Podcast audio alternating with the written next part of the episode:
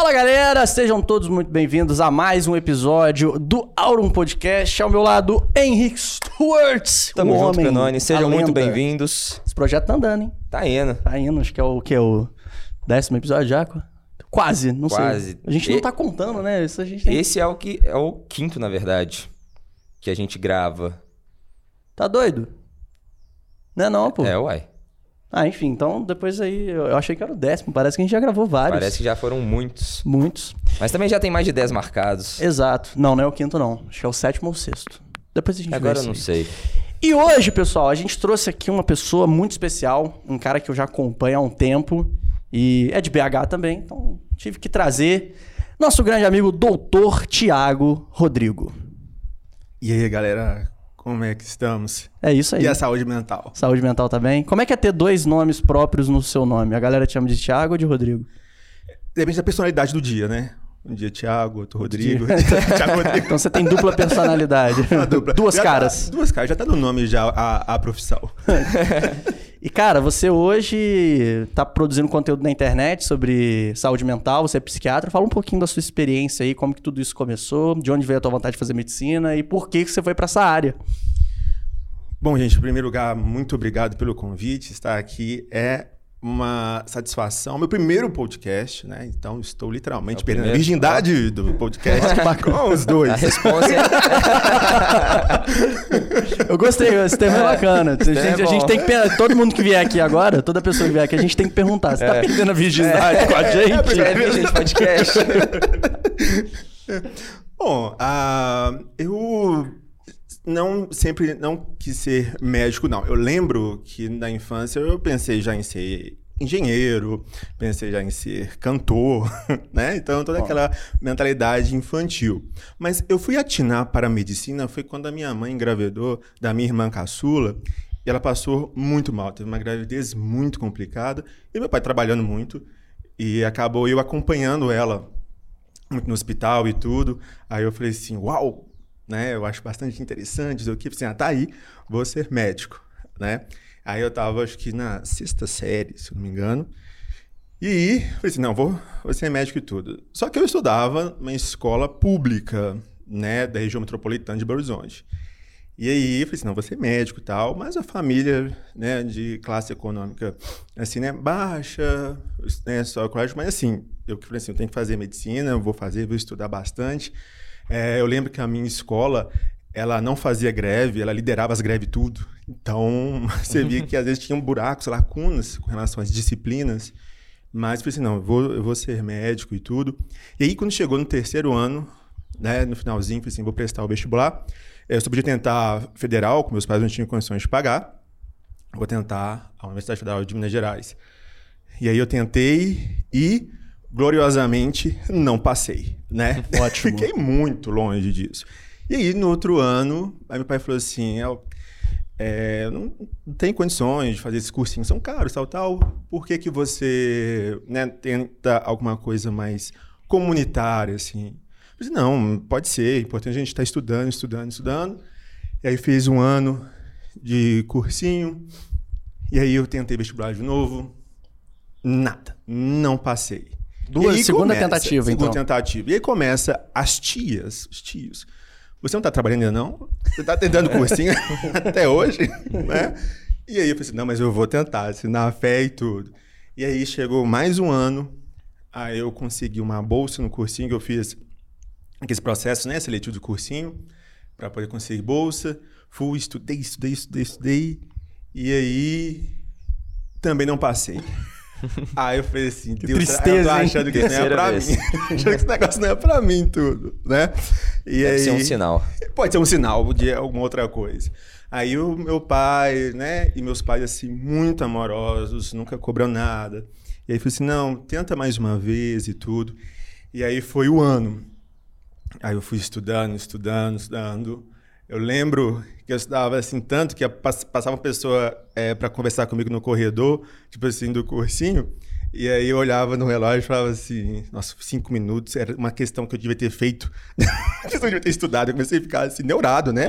Aí, aí eu falei assim, não, aí eu disse, não, tem que estudar, estudar, estudei. E aí, esse ano, eu passei para a segunda fase do vestibular da FMG. Aí eu falei assim, uau, né? Vamos com tudo. Aí estudei, estudei. Chegou na segunda fase, porque na época não era o Enem. E aí errei muita coisa e também não passei. E aí começa a frustração. Que isso, quatro, quatro vezes. Quatro vezes. E aí começa a frustração, porque você fala assim, meu Deus, mas será que isso não é pra mim, né? Estudando tanto, e aí você pensa assim, nossa, mas a idade tá- fica passando e tal, tal. É, é o não lugar do aluno, né, de escola pública, pra gente, será que é isso mesmo, né? E aí o que aconteceu? Os meus pais falaram assim, é, vai, nós vamos ter que rever isso, porque a sua irmã, agora, eu tenho uma irmã no meio, é a vez dela fazer cursinho. E como é que você vai ficar? Aí eu falei assim, nossa, é realmente ela tem que fazer e, né, eu saí jogado. Só que aí eu tinha conquistei uma bolsa no, curso, no outro cursinho, integral. Meu pai falou assim, eu arco uma passagem de ônibus, né? Aí vocês vão estudando. E aí, estudei, estudei. Aquele ano foi tudo, assim, sabe? Tipo assim, ca- cabelo crescia. Até cabelo cresceu mesmo, literalmente. Já estudar tem e tempo pra cortar o cabelo. É, me chamaram até de Valderrama na época. Depois eu mostro, rapaz, tu fica chocado. Agora eu fiquei curioso pra ver. É, assim, o pro- professor do cursinho falava assim: é, você, pra dormir, você só colocava a fronha no cabelo. Pra... O cabelo já era um travesseiro. Aí eu falei assim, tá. Aí eu fui estudante, mas eu estudei. E aí eu lembro que, assim, é, na época muito religioso, aí tinha um grupinho de colegas, assim, nós vamos estudar juntos, vamos pedir com a fé em Deus, tal, tal, vamos passar. E aí eu lembro que aí eu passei para segunda fase, né? Assim, agora vamos com tudo, estudar, estudar. Cheguei em segunda fase e aguardo o resultado do vestibular. Aí eu fui, aí eu nesse, nessa época eu tentei duas, eu tentei a Federal de Minas e a Federal de Juiz de Fora. Juiz de Fora. Xuxa fora, que é Isso. quase um Rio de Janeiro misturado com Minas Gerais. Exatamente, é ali mesmo, no litoral. Aí eu tentei. E aí eu falei assim, nossa, é, esperando o resultado, né? Eu saí.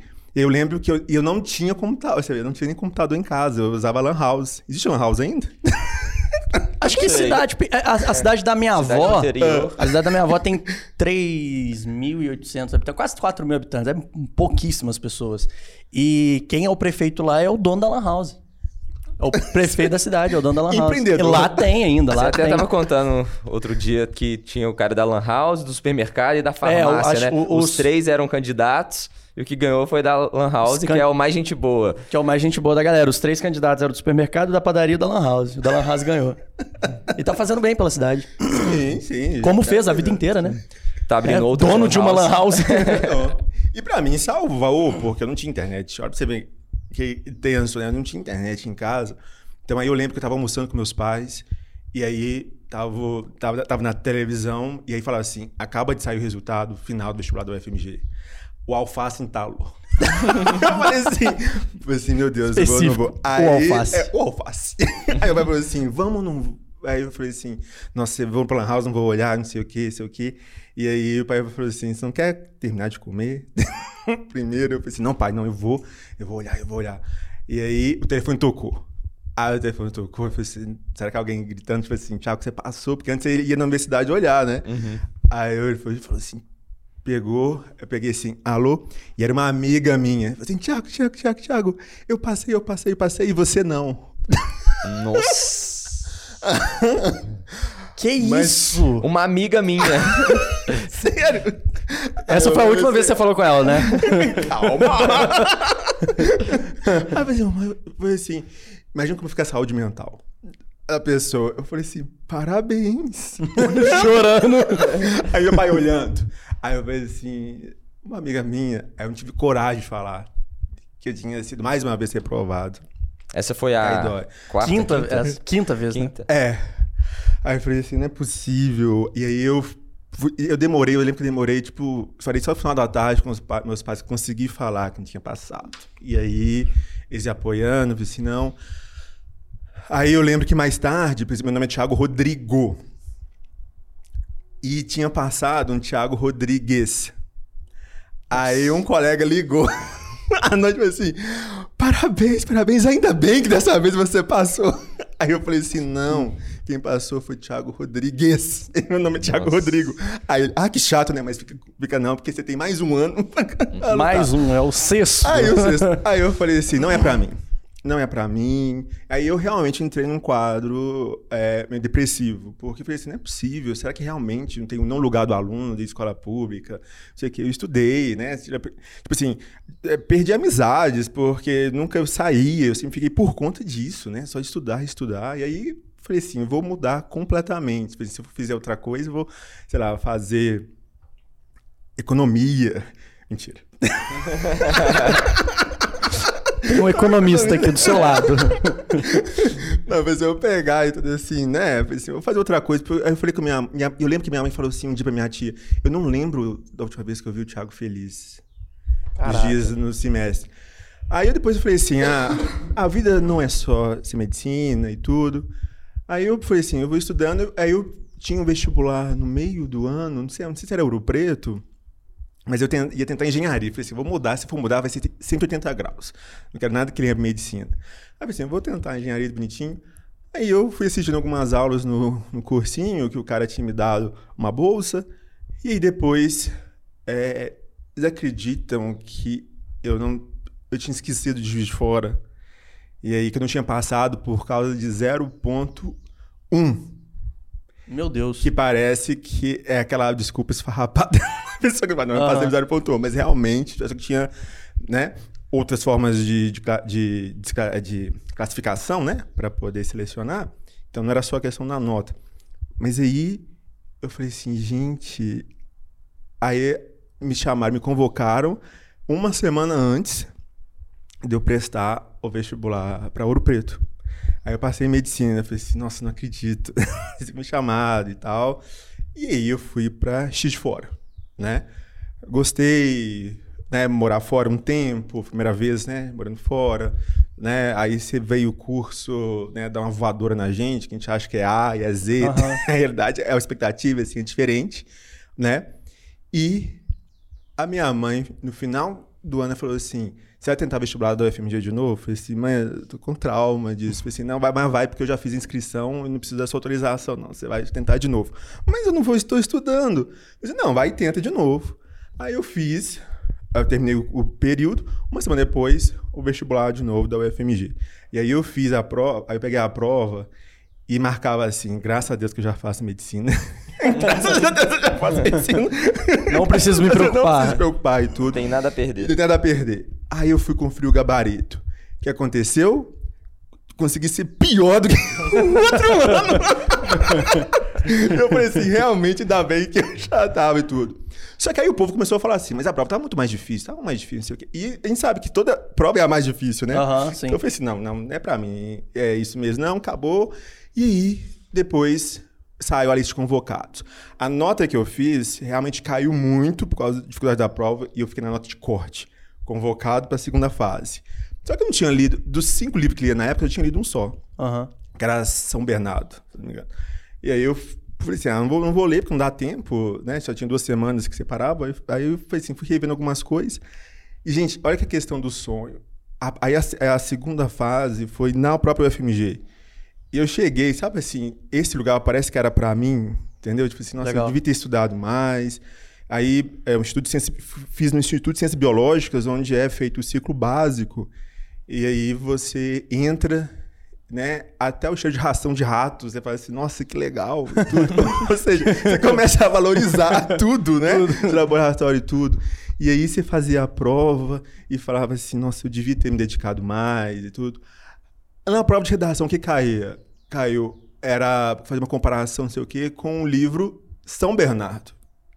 Justamente, era o único que eu tinha lido, porque eu não tinha lido assim dos outros. E Maravilha. eu fiz e tal, tal, assim, eu devia ter estudado mais. Aí entreguei tudo, minha mãe viu que eu estava triste, né? Aí eu lembro que a saída ele comprou dois potes de sorvete, né? E aí falei assim, eu sei que você gosta muito pra afogar as mágoas, tipo assim, um pra você e um pra casa. E aí eu fiquei tão triste aquele dia, eu falei assim, eu comi o meu e da casa. eu fiquei muito mal no dia, eu fiquei muito depressivo. Comeu o seu da O casa. da casa. E aí foi assim, aí no outro dia eu falei assim, não, pelo menos eu já faço, a universidade é excelente, era só que é, seria o sonho, porque eu sou de Belo Horizonte, e também a, os custos para meus pais, né? De, de manter. Eu queria dar menos trabalho com relação a isso. Aí, beleza. Depois, alguém me ligou, falou assim, Thiago, eu acho que você passou. Eu falei assim, de novo não. eu tenho traumas. Quem foi o Não Thiago cair dessa dessa vez. vez? Foi o Thiago dessa vez. Não, mas eu acho não, mas não saiu. E aí, o que aconteceu? Eu passei no vestibular, Graças a Deus. Graças a Deus, passei no Finalmente. FMG. E aí, o que eu fiz? Eu fui pedir a, a equivalência do currículo, né? Da currícula de Juiz de Fora quando aqui. Consegui eliminar o primeiro período. Vim para o FMG caindo no segundo pe- período. E detalhe, na sala da amiga. que falou que... Como é que o jogo. Como é que o jogo vira? Ah, o, o mundo não gira, ele capota. Capota. E fiquei também na sala do Thiago Rodrigues. Mano, essa é a história mais incrível de faculdade que eu já ouvi na minha vida. essa é aquele final feliz, tá ligado? De filme da sessão da tarde. Dá pra fazer um filme Ah, disso. não, dá, pô. Dá e tudo, né? E assim, realmente, tipo assim, fiz amigos né, de fora, tanto que eu sempre ia pra lá. Uma questão assim dos sonhos, né? E aí eu entrei querendo ser neurocirurgião, como todo mundo, porque o, o seriado Grey's Anatomy e afins, eles iludem a gente, né? Então, ser neurocirurgião. E eu olhei e falei assim. Já tinha legal. Grey's Anatomy naquela época? Eu não sei quanto tempo tem Grey's Anatomy. Ah, é, da época do, tipo assim, do dinossauro já tinha Grey's Anatomy, né? Mas A época da- dos dinossauros é, já foda. tinha. É pra eu não sei quantos anos. Quantos, eu nunca vi Grey's Anatomy, mas eu sei que tem 837 temporadas e tá rolando até hoje, mas não sei Não, quando é, começou. é, no entanto, a minha irmã formou em medicina, sabe, assistindo Grey's Anatomy. É e mesmo? olha, olha o tanto que isso é curioso. Ele falou que entrou em medicina, queria ser neurocirurgião por causa de, De série, por causa Aham. de Hollywood lá, que via um mundo. E no mercado financeiro é a mesma coisa, né? A galera entra, quer fazer day trade, quer comprar e vender toda hora, achando que vai ficar rico rápido, igual acontece no, no filme. Uhum. Então, na hora que você chega e vê que na prática não é tanto assim. Não é tão daquele história jeito muda, que você né? esperava. Não, é completamente diferente. E aí eu olhei assim, neurocirurgia, e fiz, nossa, ficar tanto tempo em pé, eu não consigo ficar muito tempo em pé e tudo. Aí eu falei assim, não. E aí eu fui pensando em várias coisas, até que eu falei assim, nossa, me achei em ginecologia. Nossa, você é ginecologista. Só que eu gostava da ginecologia. Aí depois, quando começou, aí eu falei assim, é, veio a parte de gravidez e tudo, eu assim, é legal. Só que eu fui o contrário da turma. A turma gostava de gravidez, nossa, acompanhar mulher grávida, bonitinho. Eu gostava da parte de ginecologia. Quando foi pro internato, aí antes eu tinha feito psiquiatria, uma mod de psiquiatria, e eu olhei, eu tinha medo, porque eu falei assim, nossa, psiquiatria, né? Você pensa assim, nossa, questão da loucura, mas porque a gente tem aquele olhar mais estigmatizante, né? Sim, sim. preconceito e tudo, inclusive do, do profissional, infelizmente. Aí descartei na lata, assim, psiquiatria não é pra mim não. Aí eu tentei outros, assim, nossa, seja ginecologista, tal, tal, tal. Quando eu fiz o internato, aí eu lembro que aí eu caí, né? Na, aí fui fazer a obstetrícia né, nu- numa maternidade. E gente, tipo assim, a sala de pré-parto, tipo assim, era um cenário de guerra, né? tipo assim, e assim, e é difícil demais, tipo assim, eu falo que tem que ser valorizado, profissional mesmo. Era todo mundo gritando e tudo. Eu comecei a gritar também, eu assim, meu Deus. né? Eu, eu, eu lembro falei assim, não, não, isso não é pra mim. Eu falei assim, e agora, o que, que eu vou fazer? Porque era isso que eu imaginava, eu queria neurocirurgia e o glamour acabou. Queria ser ginecologista, mas eu tinha que fazer a parte da obstetrícia e não me identifiquei mais, né? Aí um amigo meu falou assim, ah, por que, que você não faz psiquiatria? Porque você é calmo, gosta de conversar com paciente. Aí eu fiz com meu colega assim, mas eu descartei, assim, mas a gente era imaturo, era início do curso, por que, que não pensa agora? Aí eu fiz um estágio, gostei, aí eu falei pra mamãe, falei assim, mamãe, eu vou tentar psiquiatria. Ela, o quê? não, você, você vai- vou tentar o quê? Não, você tem que tentar é dermatologia, cirurgia plástica, Aham. tudo, para tudo. Assim, não, não, mãe, eu gosto da psiquiatria. E eu lembro que. E aí a minha tia é daquelas cristãs fervorosas, falou assim: pode deixar que eu vou orar por você. Para Deus tirar isso do seu coração. Tirar isso do do seu coração. coração. Porque senão você vai ficar doido, você vai fazer psiquiatria, você vai ficar doido. Aí eu falei assim, tia, ora mais, você tá em pecado, viu? Porque não mudou minha ideia. Não mudou meu coração, não mudou ainda não. Tudo. E aí passei, Né? Eu tentei é, Minas e São Paulo, mas eu fiquei aqui porque né, queria fazer a carreira é, em Belo Horizonte mesmo. E fui a um aparente tiro no escuro mais certeiro possível. Porque hoje eu estou extremamente apaixonado pelo que eu faço e consigo unir tanto a parte clínica quanto uma parte filosófica, quanto a parte criação de conteúdo, de criação de conteúdo e de poder realmente ajudar as pessoas nos, no momento literalmente mais difícil, porque o medo que a pessoa tem de perder a sanidade não está escrito. Cara, sensacional. Eu acho que essa é uma das histórias de faculdade mais legais que eu já ouvi, tipo assim, Olha que eu já ouvi muito, hein? Eu já ouvi muita, já recebi muita mensagem. o copo. o copo lotado. eu acho que, tipo assim. Eu já ouvi muita história, porque a gente tá nesse nicho, então a gente acaba recebendo muita mensagem. Mas você até criou uma narrativa, ficou muito interessante. Esse final, esse plot twist aí no final, que você encontra no Thiago Rodrigues e a menina ainda. Eu o acho que, gira. pô, é legal pra caramba. E você, na hora que você se formou, na hora que você decidiu que você queria psiquiatria, é, como foi a introdução nesse. que Você entrou no mercado, né? Então você começou a descobrir coisas novas e o que te fez literalmente, porque na prática é diferente da teoria. Então você na teoria é uma coisa, na prática é outra. O que que na prática te fez querer seguir aí com, com, esse, com esse mercado, com essa área e fazer você estar tá aqui até hoje? O que, o que te fez ter, o, vamos dizer assim, o tesão em ser um psiquiatra?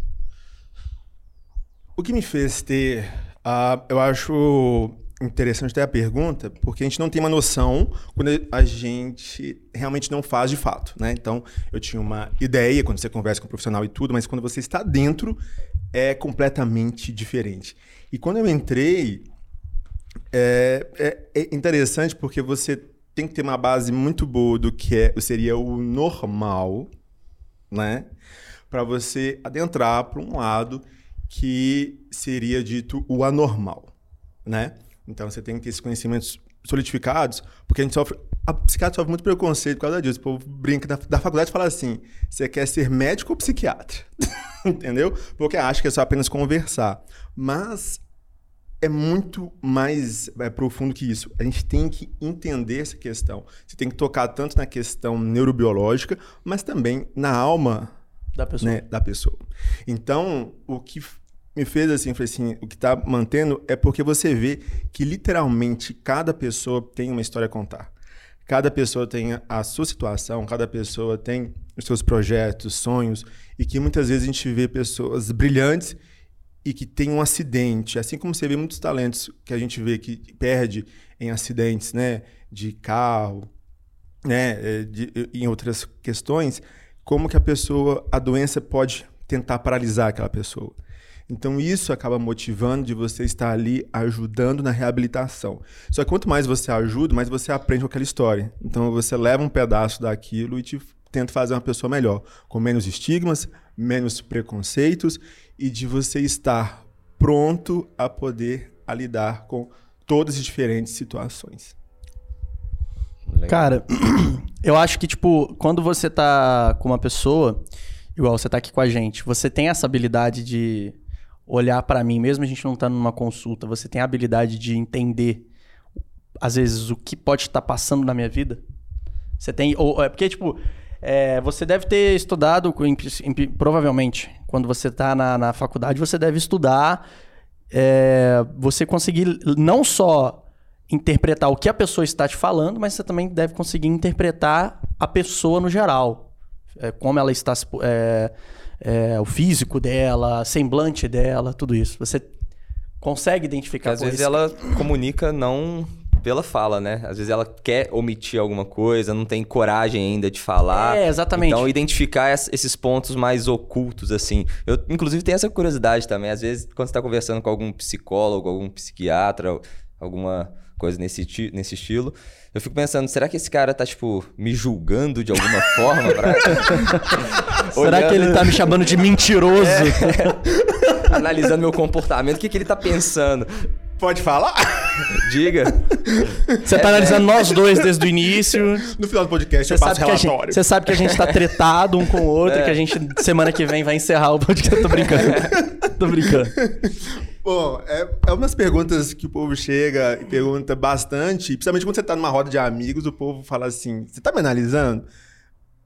No meu caso, não, porque realmente eu aprendi a desligar, entendeu? Porque o trabalho, gente, já consome muito. Então, não é um glamour. Você vê que você lida literalmente uhum. todo com sofrimento. E diagnóstico, a gente tem que pensar que o paciente, a pessoa, vocês não são uma foto, vocês são um filme. Entendeu? Eu estou vendo aqui uma foto. Sim. Vocês têm uma vida, né, Então, o psiquiatra vai ter que analisar tudo. Eu sempre brinco assim, como se fosse um Sherlock Holmes. Eu preciso investigar. Uhum. Só que tem algumas coisas que você já começa a ver no início, né? Então a gente tem o que a gente chama às vezes de psicopatologia, que é quando você tenta interpretar as questões do comportamento, as questões da fala, né? A questão da a gente fala cognição, né? A questão de inteligência, hora você começa, sabe identificar algumas coisas. Então, a consulta começa quando o paciente entra. Então você vê o modo de andar, né? Hum. Então você vê o modo de andar, a vestimenta também. A gente olha tudo. Um exemplo, uma, uma mulher geralmente, mulher extremamente vaidosa. Minha mãe fala, minha mãe, se o carteiro chama lá fora, tem que ter no mínimo amarrar o cabelo, lavar, fazer uma dor em tudo para poder ir pegar uma carta e voltar, Sim. né? Então, mulher às vezes tem isso. E imagina só, a, é, você vê que a pessoa chega com maus cuidados, né? Você vê que a roupa não está adequada, ver a questão né, do semblante. Uhum. Então, isso já começa a sugerir algumas questões. Sim. Né? Então, se a pessoa me olha nos olhos ou se a pessoa fica cabisbaixa. A gente sempre pergunta tanto a questão de memória, avaliar memórias recentes, quanto a questão de um passado, porque tem transtornos que afetam isso, né? Questão de inteligência. Se você pergunta A, a pessoa responde Z também pode indicar outras coisas. Então a gente tem realmente algumas ferramentas que você pode avaliar, né, uhum. numa uhum. consulta tudo. É uma pessoa que é extremamente agitada, por exemplo, a gente não consegue ficar sentado. Né, numa reunião e tudo, tem gente... Qual o significado do balangar da perna? Eu tenho isso pra caramba. Se você for analisar todos os podcasts que eu já participei na minha vida, se a câmera tá do lado, eu estou balançando o tempo inteiro a perna. Eu balanço a perna o tempo todo. Isso é um sinal de ansiedade? Pode ser sinal de ansiedade. Para alguns pode ser sinal de mania. Tem gente que tem o, o déficit de atenção e hiperatividade, que também, às vezes, a pessoa, para se manter fixa, ela tem que estar tá, fazendo alguma coisa. Ou seja, segurando uma caneta girando, ou balançando a perna, como se fosse uma, uma muleta, vamos dizer assim. Uhum. Então, são sugestões. Pode ser, só que para eu falar é isso, teria que avaliar como um todo. Uhum. Mas pode ser um sinal de alguma coisa que pode estar acontecendo. Sim. Não quer dizer necessariamente que é uma doença, vamos dizer assim. Entendi. Às vezes a pessoa está agitada e está só liberando energia ali, mexendo na perna. É, ou então você está indo numa entrevista de emprego, às vezes tem aquela tá adrenalina. Eu, é. eu tenho uma teoria do meu. Eu acho que, tipo assim, meu pai a vida inteira balançou a perna. E eu tenho, é, assim, não deve ser uma característica da criança tentar copiar os pais, fazer o que os pais fazem. Então, cedo, eu via meu pai balançando a perna, sei lá, num churrasco, numa, na, na igreja, ou alguma coisa assim, eu imitava. E isso foi evoluindo e hoje eu não só faço isso do lado do meu pai, como eu faço isso no dia, o dia inteiro. Pode, pode ser, uma, ser. pode ser uma coisa que pode vem, ser. às vezes, da, é, da família. Pode. É, o que a gente considera, porque o povo pergunta muito, ah, mas se tudo é doença e tudo assim, não. Você considera o que é doença, né, um transtorno para a psiquiatria? Aquilo que está acontecendo na maior parte do tempo, na maior parte dos dias, e que esteja trazendo sofrimento para a pessoa e, pra, e ou para as pessoas que convivem com você. Mas se algo que está de boa, que você né, está bem, não interfere para você, não interfere para ninguém, sofrimento, não prejudica nada. Entendi. É... Hoje em dia a gente vê que está muito em alta pessoas que empreendem na área da saúde mental. Então a gente vê que, principalmente aqui no Brasil, surgindo coach pra caramba. O cara que às vezes não fez uma faculdade, o cara que não se preparou por anos, não fez uma faculdade de medicina, uma faculdade de psicologia. Às vezes ele fez um treinamento ali por alguns meses, pegou um diploma e ele ganha muito dinheiro é, fazendo palestras de mudança, palestras que, tipo assim, vai pegar ali quem tá assistindo e vai, enfim, mudar a vida daquela pessoa. A gente teve até um caso recente de um cara da internet aí, que é o Pablo Massal, que ele levou pessoas para subir um monte. Porque ele falou que isso você ia se desafiar, você ia sofrer condições desumanas, ali, vento, frio, e chuva, mas era tudo psicológico e aquilo ali era um desafio para mudança que você ia sair outra pessoa, um cara mais focado, disciplinado. Chegou lá no topo do monte, eles tiveram que contatar os, bom, os bombeiros porque ele não foi com, a, é, com conhecimento, ele não foi com suporte, ele foi por conta própria e as pessoas quase morreram de hipotermia. Então muita gente caiu em cima falando que é um absurdo, porque coach não tá, não tem conhecimento suficiente, o que o cara quer mesmo é tirar o dinheiro das pessoas é, ignorantes, vamos dizer assim, das pessoas que caem nesse papo, nesse marketing. Então muita gente identifica muito mais como marketing do que como profissão, né? Não, não dizendo que o marketing não é profissão, mas é, o cara, o único objetivo dele não é ajudar. O único objetivo dele é pegar o dinheiro da pessoa é, com as suas falas é, motivacionais e afins. Como que o, é, a sua área enxerga isso? Porque eu sei que tem psicólogo e psiquiatra que fica putaço. Eu vejo porque eu acompanho alguns e falam, inclusive, que é uma irresponsabilidade uma pessoa que não tem conhecimento fazer isso e ainda ganhar muito dinheiro. Acho que essa expedição desse cara aí foi 70 mil reais. Como é que vocês enxergam isso? O coach, resumindo. O coach em si, eu acho que ele foi banalizado, né? Então você vê que tem pessoas que têm um trabalho muito sério, só que por culpa de alguns, umas pessoas, vamos dizer assim, né? Ou de má fé, ou de talvez né, um problema mental, uh, pode estar, às vezes, deturpando o que, que seria a realidade, né? Essa questão de coach. Porque você vê, pensa por um lado, a sociedade, as pessoas, elas querem, às vezes, ter um, um herói, um salvador, né? Uhum. Então, onde você, assim, nossa, é, faça isso, segue isso, ah, essa questão de motivação, né? Você pode e tal. Então, é interessante, né? Só que isso de uma, feito de uma forma responsável, com o pezinho no chão, quem dera se as coisas fossem resolvidas um passo. Um estalar de, de dedos. É. Entendeu? Então é importante que a gente tenha referências, mas referências reais. As referências reais que eu digo, a pessoa mostra a sua vulnerabilidade. A pessoa mostra que. No caso, é o coach. Fácil. O coach. Sim. Ele mostrar as vulnerabilidades dele, que ele é um cara que falha e etc. Exato. Porque é um ser humano. Uhum. Eu, eu, sou um, é, eu sou psiquiatra, mas eu tenho as minhas falhas, né? Eu tenho meu dia a dia, então cada dia eu aprendo mais. Então eu Sim. aprendo coisas, seja com pacientes, seja é, com vocês aqui. Então a gente tem que mostrar isso, que estamos também vulneráveis e precisamos do quê? De rever valores, conceitos, né? Então a questão de motivação é algo assim importante, porém tem que ser uma coisa responsável. Porque senão a pessoa achando que tudo, que a vida é só, né, isso, nossa, fazer isso acontecer, pode acabar em questões irresponsáveis, né?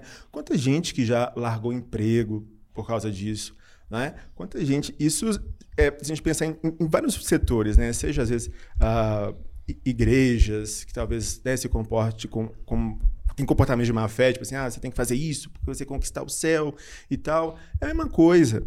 Então nós temos o quê? Que ter o pé no chão, que a vida ela é difícil. Sempre vai ter luta. Até no videogame, você se passar de fase, tem que vencer alguma coisa. Né? Então sempre vai ter isso. Só que eu preciso o quê? Me capacitar. E a capacitação vem o quê? Vem através de estudos, vem através de, de exemplo, vem através do trabalho, através dos próprios erros. Entendeu? Então, nós temos que pensar que existe tudo isso. Né? Pessoas que gostam, né? Às vezes a, a psicologia, né, ela trabalha muito, com, eu sempre comparo como se fosse um fisioterapeuta, trabalhar com a reabilitação daquela pessoa. Então, uma reabilitação emocional, né? Tem, realmente tem gente que é, tem um talento brilhante, mas pega a questão emocional. Então, a pessoa precisa o quê? De um profissional que estudou para isso, que tem as ferramentas Sim. certas para eu poder ajudar. Você operaria comigo a sua cabeça? Se vocês precisassem, né? Não. Por quê? Porque eu não estou habilitado para isso. A minha habilitação é para outra questão. Agora, eu sou um psiquiatra, eu estudei para isso anos e anos e ainda estudo. Então eu tenho algumas ferramentas que eu posso oferecer para te ajudar. Então, tipo assim, você acha que a, a, pessoa, ela. É, por exemplo, um cara que não tem conhecimento suficiente, prática, é, nessa área da psicologia, da psiquiatria, e ele vai, tipo assim, tentar curar uma pessoa, é, entregar a, a solução para uma pessoa para um problema mental dela, questão emocional, e o cara que não tem experiência nisso, seria a mesma coisa de você comparar uma pessoa que não tem experiência com cirurgia, tentar operar alguém que, tipo, sei lá, se o Henrique Stewart, que tá do meu lado, o cara que não sabe nada, nada. de cirurgia, o cara nunca. E aí ele faz um curso na internet e ele vai tentar ele assistiu Grey's Anatomy. Ele assistiu Grey's Anatomy e, ele, e ele vai lá tentar fazer uma cirurgia na pessoa. Ele pode cometer, cometer um erro que pode levar a pessoa à morte. A mesma coisa pode acontecer na parte da saúde mental? Pode e acontece. Foi muito bom colocar porque o povo esquece que terapias, que uh, a questão né, seja coach, seja qualquer derivação disso, você pode trazer sequelas para o paciente. Tem muita gente, por exemplo, você está indo num psicólogo psiquiatra, você não está querendo a minha opinião. Você está querendo que eu estimule você a pensar, a tomar a sua decisão. Então, quantos, por exemplo, casamentos? É, infelizmente, teve colegas que falaram assim: ah, separa de tal pessoa e tudo. Ah, é mesmo, separar. Aí a pessoa separa, bagunçou a vida inteira, que não precisava de ter feito isso. Entendeu? Você, você trouxe sequelas emocionais para aquela pessoa. Eu trabalho muito, muito com pacientes com esquizofrenia, que tem, é, a, que sofrem, né? Às vezes tem uma desconexão com a realidade.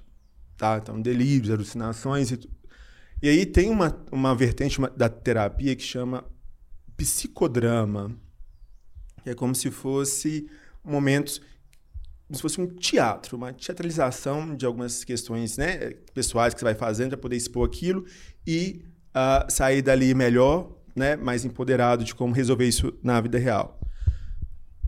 Como é que eu vou encaminhar uma pessoa que está desconexo daquele momento com a realidade para esse tipo de terapia? Tipo assim, essa terapia funciona? Funciona para pessoas X. Mas para esse público não funciona. E já teve colega que mandou essa pessoa desconecta com a realidade, né? De momento, fazer psicodrama que quebrou a cara do terapeuta, porque entrou num delírio daquele momento. Então, para você ver que é sério, eu tenho vários tipos de terapia, né? Eu tenho vários tipos de linhas terapêuticas, mas o que, que eu tenho que fazer? Eu, como profissional, eu tenho que avaliar você e falar, para você, o ideal teria que ser isso. Porque se for de outras maneiras, você pode ter problemas e trazer sequelas. Por isso que eu falo, não é para todo mundo.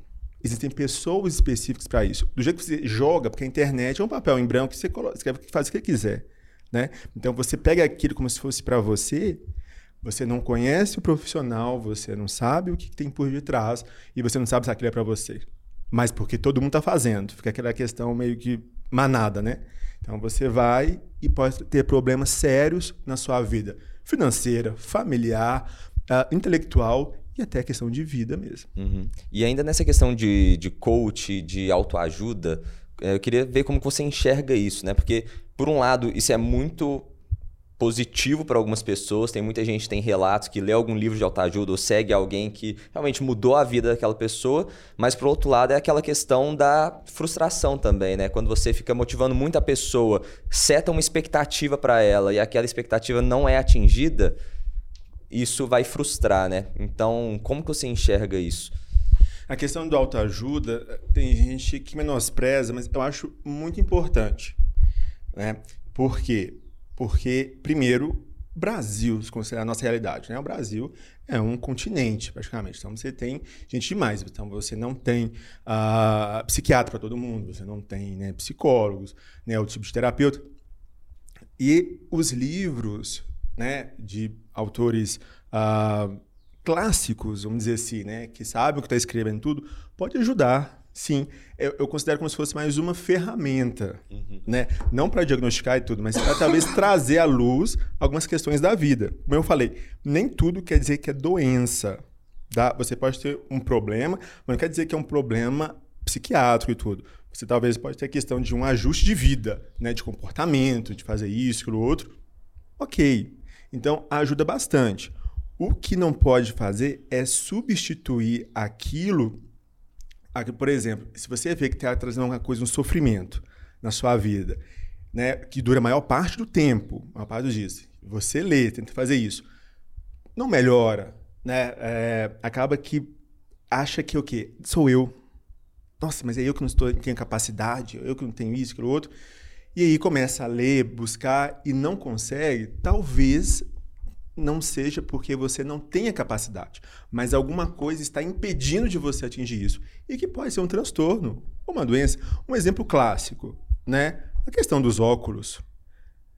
Eu também uso óculos ou lente. Eu posso ser a pessoa mais, né, uma pessoa brilhante, mas se eu não conseguir ler, eu não vou conseguir reter e poder transmitir isso de uma forma. Entendeu? Ah, mas eu vou ter que usar um óculos.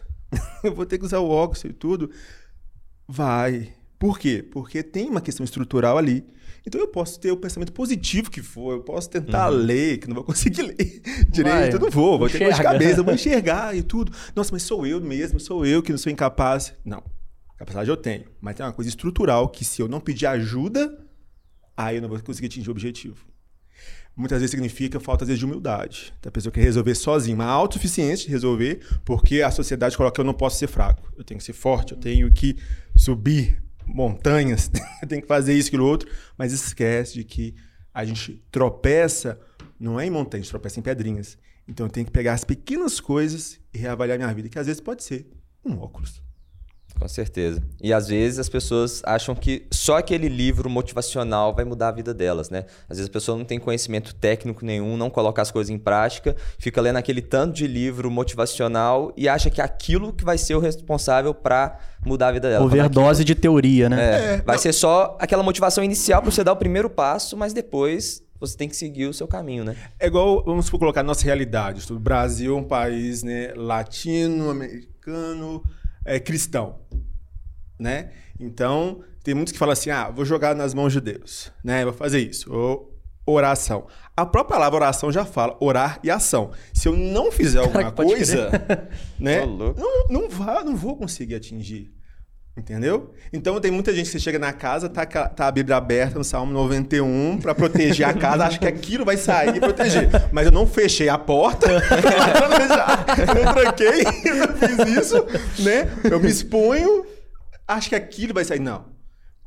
Por isso que é, na própria Bíblia fala, né, que o povo peca é por falta de conhecimento. Uhum. Então a pessoa que não está avaliando ela, né? Não está avaliando a questão, a estrutura dela e dos outros. Acha que aquilo ali vai sair com uma mágica. E não. Exige nós. Até essa questão oração. Eu falo que tem uma diferença muito grande de movimento e ação. A pessoa está em movimento e pode ficar igual o cachorrinho correndo atrás do próprio uhum. rabo e não sai do lugar. Mas eu tenho que ter uma ação, eu tenho que ter um foco. Entendeu? Então isso é para todos. Cara, eu, eu, eu, conheço, tipo assim, várias pessoas que, por exemplo, têm um excesso de fé absurdo. Tipo, aquelas pessoas que realmente vivem por isso é, pô, vão, frequentam a igreja o máximo de vezes possíveis na, possível na semana e às vezes pegam 15% do salário e fazem doação todo mês. É, na teoria, as pessoas são, assim, fiéis à, à religião, a Deus, mas na prática não são nem um pouco.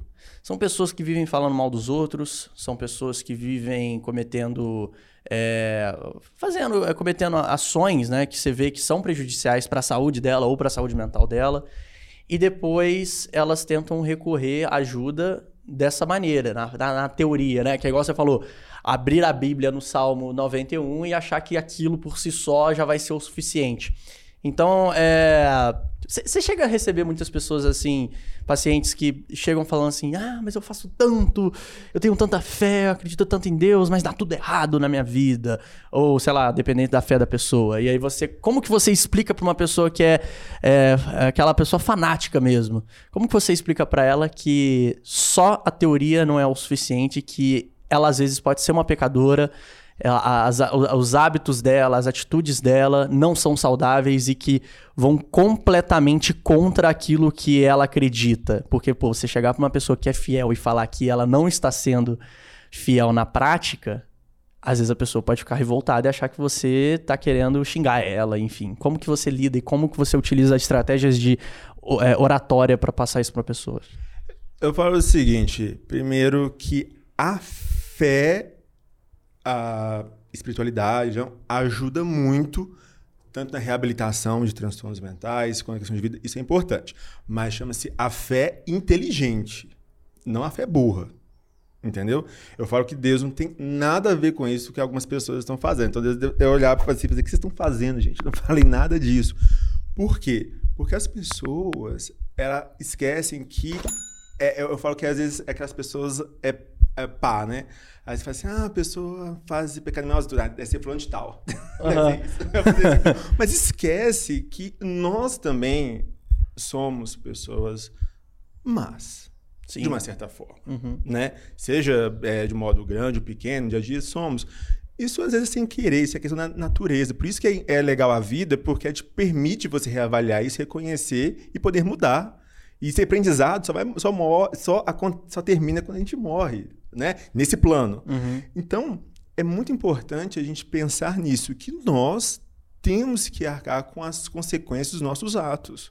Então, não adianta nada eu proferir uma fé sendo que eu não pratico isso. Então, tem muitas pessoas que chegam no consultório, eu sempre gosto de perguntar assim, é, você tem alguma fé ou alguma religião, espiritualidade? Porque quando a pessoa se identifica, a pessoa chega tensa no consultório, né? Quando a pessoa se identifica, fala, ah, isso já Ela traz fica um, mais tranquila. Fica mais tranquila. Mas tem alguns que falam, nossa, mas eu tenho, mas eu tenho mas eu acho que estou sendo ruim porque eu não estou indo na igreja. Só que eu falo, não se preocupa tem gente que está indo na igreja, tá com o coração mais sujo do que as pessoas é, de fora. Exato. Entendeu? O importante é você, como que você está? Não, eu com Deus assim, estou bem, eu consigo fazer minhas coisas, né? Ele me ajuda. Entendeu? E você sabe que a questão divina, né? É, se pensar que o espiritual precisa de um corpo. Então, Sim. nós somos esse corpo. Então a gente precisa o quê? Praticar isso. Tá? Então, somente a questão ah, apenas é, de tirar, né? Vou ali, vou ficar um, um culto sabe, de uma hora para poder tirar esses pecados. Esse... Não. Você, isso é importante, mas é importante quando você traz aquilo para a sua realidade. Aquilo ali é, está dentro né, de um. Você está protegido ali dentro das quatro paredes, mas eu quero ver por fora e você vai cair, e isso não quer dizer que é fracasso. Porque se você tiver noção do que está fazendo, você vai levantar, vai aprender e vai seguir sua vida. Então, Deus é muito maior do que nós imaginamos, do que a, a fé profere. O importante é, a gente temos nosso recomeço, temos as nossas falhas, mas nós aprendemos com isso todo dia. Boa. E agora, Tiago, eu queria trazer o papo um pouco mais direcionado para o mundo dos negócios, assim, né? Porque queria saber. Show business. Show business. que é o seguinte: como que fama, dinheiro, poder impactam no psicológico de alguém? Porque tem aquele papo de que ah, o dinheiro, a fama, eles não mudam a pessoa, eles só revelam quem aquela pessoa realmente é. Então, se ela é uma pessoa do mal quando ela não tinha dinheiro, quando ela tem dinheiro, ela só vai usar isso para o que ela já sabia fazer, né? Mas como que isso impacta a mente das pessoas no sentido é, biológico mesmo? Tem alguma reação química que acontece que pode, enfim, como é que isso, como você enxerga isso? Boa pergunta colocou, quase me colocou em xeque-mate. Boa pergunta. Vamos pensar assim. É, é, acredito muito nessa teoria da pessoa ser, né? Então, se a gente pensar, a nossa personalidade ela vai sendo desenvolvida ao longo né, da, da infância e adolescência. Por quê? Porque é um período de maturação do cérebro. Então, por isso que hoje a gente fala assim, que quando a gente, a gente tenta proteger a saúde né, da criança e do adolescente, principalmente, porque como é um período maior do cérebro de desenvolvimento, quando eu tenho problemas ali, eu tenho uma chance maior dela ter problemas mentais no futuro, uhum. tá? Então, a personalidade é ao longo do tempo. Então, isso vai depender muito da pessoa, tanto envolvendo questões genéticas, questões neurobiológicas, mas também o ambiente em que essa pessoa vive, né? O ambiente influencia a pessoa. Sim. Ele mesmo fala, o pai balançar as pernas, né? Quando Sim, a gente sim. fala, é, a gente vê muito hoje, por exemplo, transtorno alimentar, compulsão alimentar. Então aí os pais levam o filho para a gente, mas esquece que eu não vou tratar o filho, eu vou tratar a família, porque a família muitas vezes está refletindo isso. É todo dia tá vendo os pais né, fazendo aquilo. Então isso você vai o quê? Você vai absorvendo isso, tanto na sua casa, na escola, tá? Na, na sua vida diária ali com seus amigos. Então tudo isso interfere. Tudo interfere. Então isso vai avaliando. Quando eu tenho ah, alguns gatilhos que talvez eu pode, pode ser aflorado ainda mais. Então, estou na questão, às vezes, né, de um do sucesso, vamos dizer assim, de fama. Então, você já deve ter ouvido falar de pessoas que são ah, milionárias, que você nem sabia disso, porque a pessoa é tão de boaça e tudo dia a dia, como pessoas que têm um Fusca e que humilha o vizinho. Então você vê que isso muitas vezes depende não somente da questão né, do dinheiro, quantidade, mas às vezes da própria pessoa. Sim. Né? Então, todas as, as pessoas podem, obviamente, serem impactadas, né, talvez com sucesso, né, qualquer forma e tudo, mas as pessoas têm uma tendência a isso, a, muitas vezes está crivado na sua própria personalidade. É tipo aquela pessoa que, assim, ela não se sente bem com os resultados dela, mas ela não quer mostrar pra ninguém que ela não está se sentindo bem. E aí ela chega e às vezes tenta te diminuir na frente de outras pessoas pra tentar mostrar de alguma forma que eu sou melhor do que ele.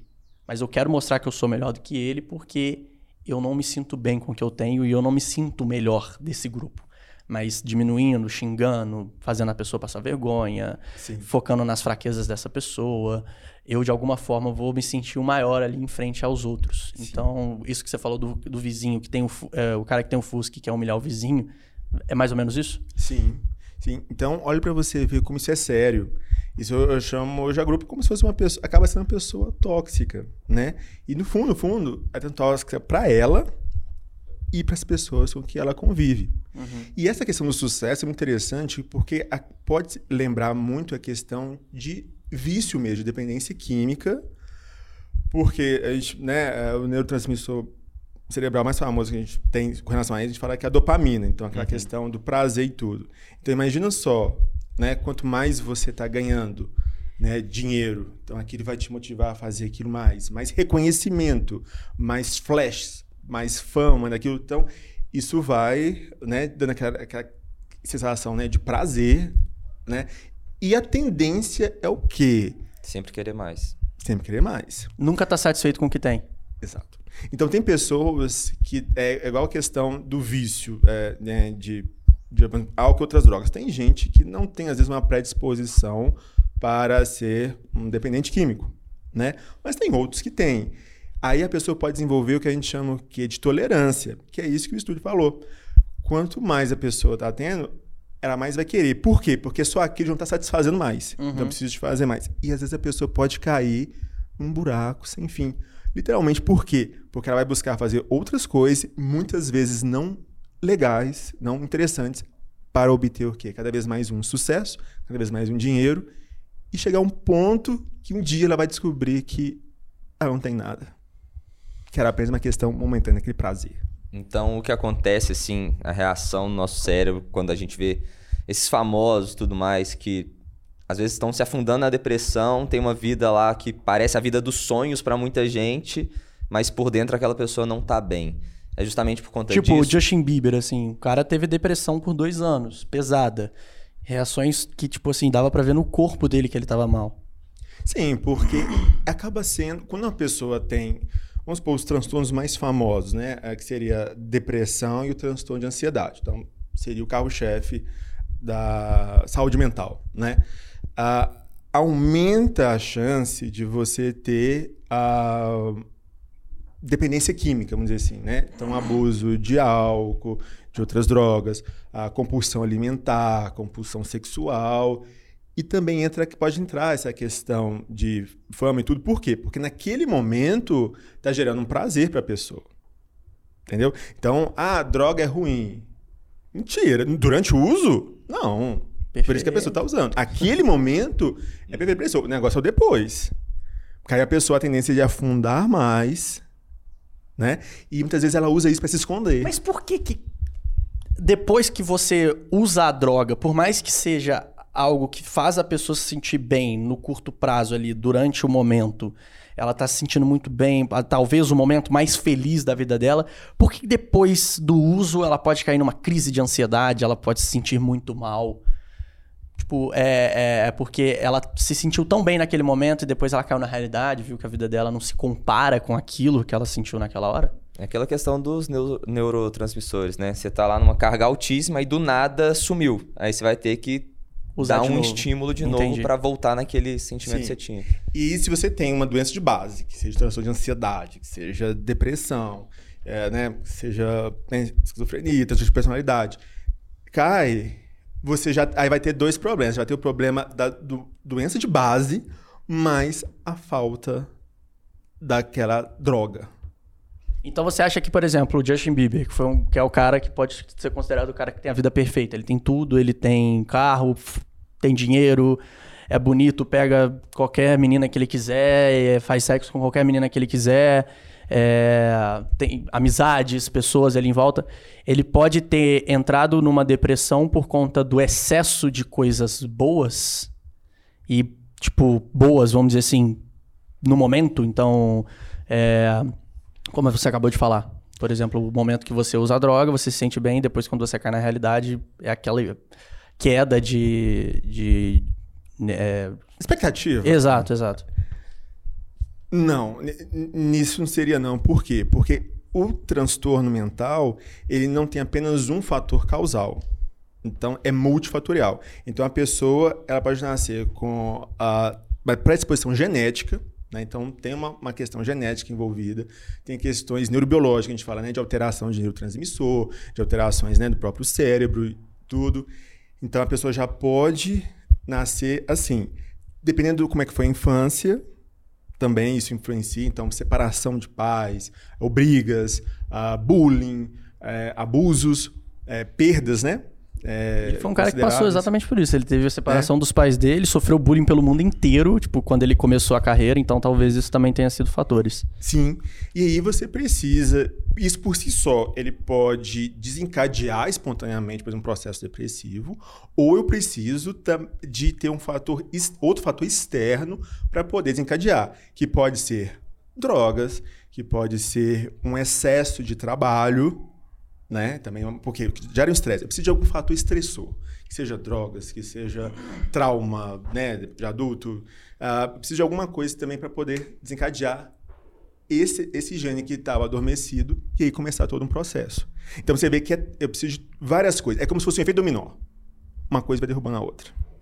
E aquilo que você falou do voltando um pouquinho na conversa, né, que é toda uma construção ao longo da vida da pessoa é, o ambiente influencia e tudo mais. E quando a pessoa é uma criança ainda, esses estímulos podem impactar de forma mais agressiva e trazer consequências ao longo prazo na vida dela.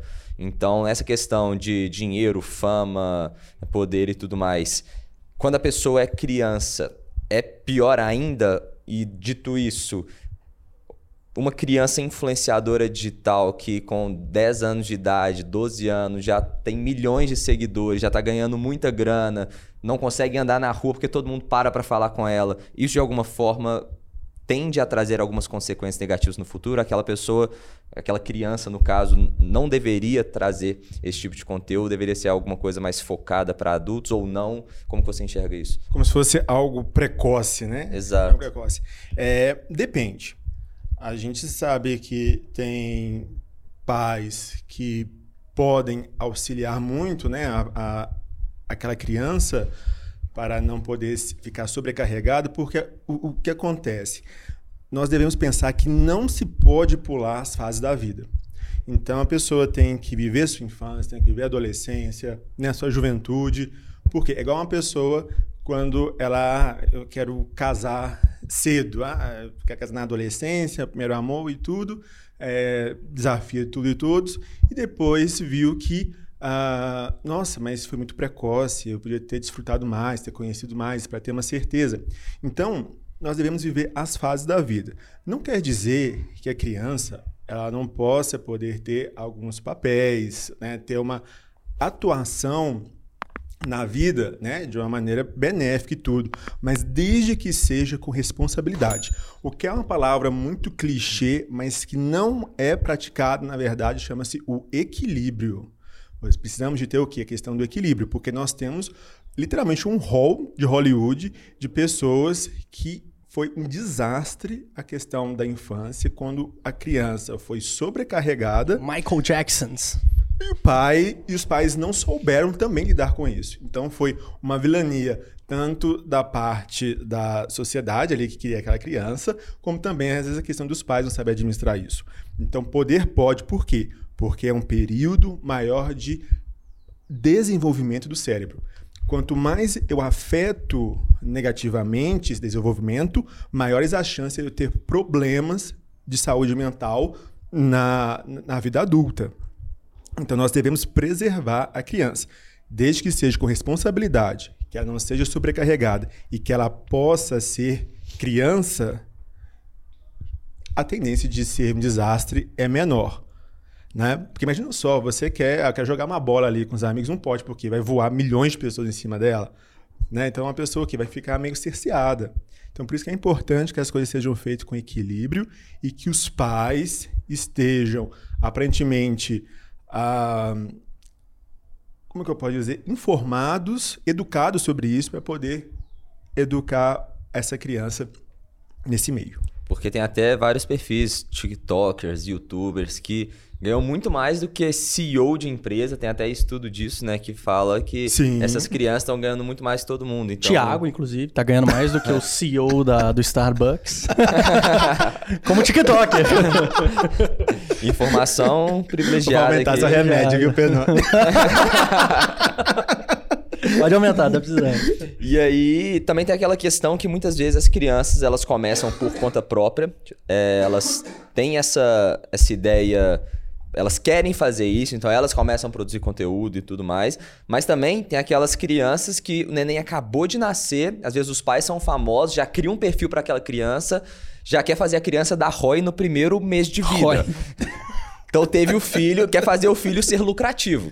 Então, o filho não teve aquela escolha, né? Ele vai crescer sendo famoso, é o filho de fulano, vai crescendo tendo essa fama assim, na hora que tem 10 anos, 15 anos, todo mundo já sabe quem que é, e aquela pessoa às vezes não queria aquilo. Ela só queria ser um anônimo e tá tudo certo. Então, tem que tomar muito cuidado com isso também, né? Você acha É. que mais ainda do que quando a pessoa escolhe aquilo? Sim, muito mais. Muito mais porque aí a gente está ferindo aquele direito de escolha. Quando a pessoa, a criança fala, eu não quero, o, os pais, como assim não quer? Eu quero. Eu sou seu pai. Aí começa a falar, mas tanta criança queria. tanta gente queria estar no seu lugar. Tem um tanto de criança na rua que queria ter a oportunidade, de Oportunidade, fazer você vídeo. Sim, e a pessoa que começa a ficar, o que é, ela não ser ela, ela apenas estar sendo moldada aos desejos dos pais e de, da, da sociedade. E a gente sabe como isso termina. Isso pode terminar em transtorno mental, como de depressão, transtorno de ansiedade, questão aumenta a possibilidade de movimentos com drogas, porque para a pessoa aguentar todo o estresse, Ela Ela tenta encontra de alguma forma caminho. sair da realidade. isso. Entendeu? É, tem aquela protagonista da- do, do Mágico de Oz, né, do filme Mágico de Oz, que teve isso. Ela é, teve que, né, logo cedo, ter que tomar vários medicamentos para poder ficar acordada no estúdio e poder enfrentar toda aquela maratona. E o final da vida, que terminou com a utilização de, de, de drogas, né? Você vê que depois o sucesso ficou comprometido. O próprio Macaulay Culkin, né? Você viu que tinha um problema tanto essa questão da sociedade, mas também dentro com a questão dos pais. Então tudo isso pode ser o quê? Um fator desencadeador de problemas no futuro. Ô, doutor Tiago, deixa eu te perguntar. Tem algum estudo que mostra que o álcool. é, o álcool, não, não- vamos, vamos pegar o álcool, é, não só a- não, não todas as drogas no geral, mas o álcool, porque é algo legalizado. É, pode ser um dos principais fatores do fracasso de, ou falência de empreendedores? Ou investidores, enfim? Boa, boa pergunta. O álcool é a droga lícita, né, mais consumida assim, no mundo e também é a que mais causa desastres no mundo também, né? Seja diretamente ou indiretamente, tá?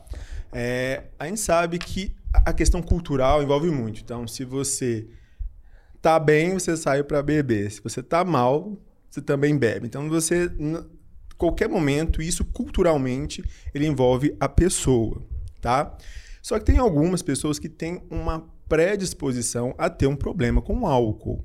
Esse problema, né, pode ser desde intoxicação, tem pessoas que não têm uma substância, uma enzima no fígado que a gente fala álcool desidrogenase para metabolizar o álcool, então tem gente que com poucas doses já tem um efeito absurdo, né? Não aguenta. Tem outros que tem bastante. O famoso isso, PT.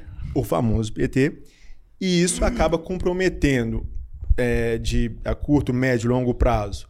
É, a gente envolve questões de memória, questão de atenção, a questão da, do foco, demência. Então, com o uso crônico, para algumas pessoas, aumenta a chance de ter uma demência alcoólica. Psicose alcoólica também tem, então tem alguns, dependendo de voz, algumas alucinações. Aumenta a chance de brigas, aumenta a chance de violências, uh, homicídios, aumenta também a chance de vexames, né? E também muitas pessoas utilizam o álcool não necessariamente assim, ah, porque eu quero beber porque eu quero. Mas às vezes ela tem um transtorno mental de base. Por quê? Porque a gente sabe que para quem trabalha em empresas, nesse, nesse mercado, é extremamente exigente, extremamente competitivo. Ela pode estar adoecida, mas ela não quer dar o braço a torcer de procurar ajuda e ela começa a fazer uso, né, seja do álcool e tudo, como se fosse um remédio. Então ela não utiliza assim, ah, porque eu necessariamente gosto, mas porque pode trazer uma fuga, uma paz para aquele momento. Só que ela está usando né, para isso o remédio errado, que pode comprometer o seu desempenho e levar até problemas para uma empresa e para ele mesmo. Tipo, eu. eu... Aqui a pessoa tá tendo um contraste aqui que assiste. O Stuart, por exemplo, nunca bebeu na vida.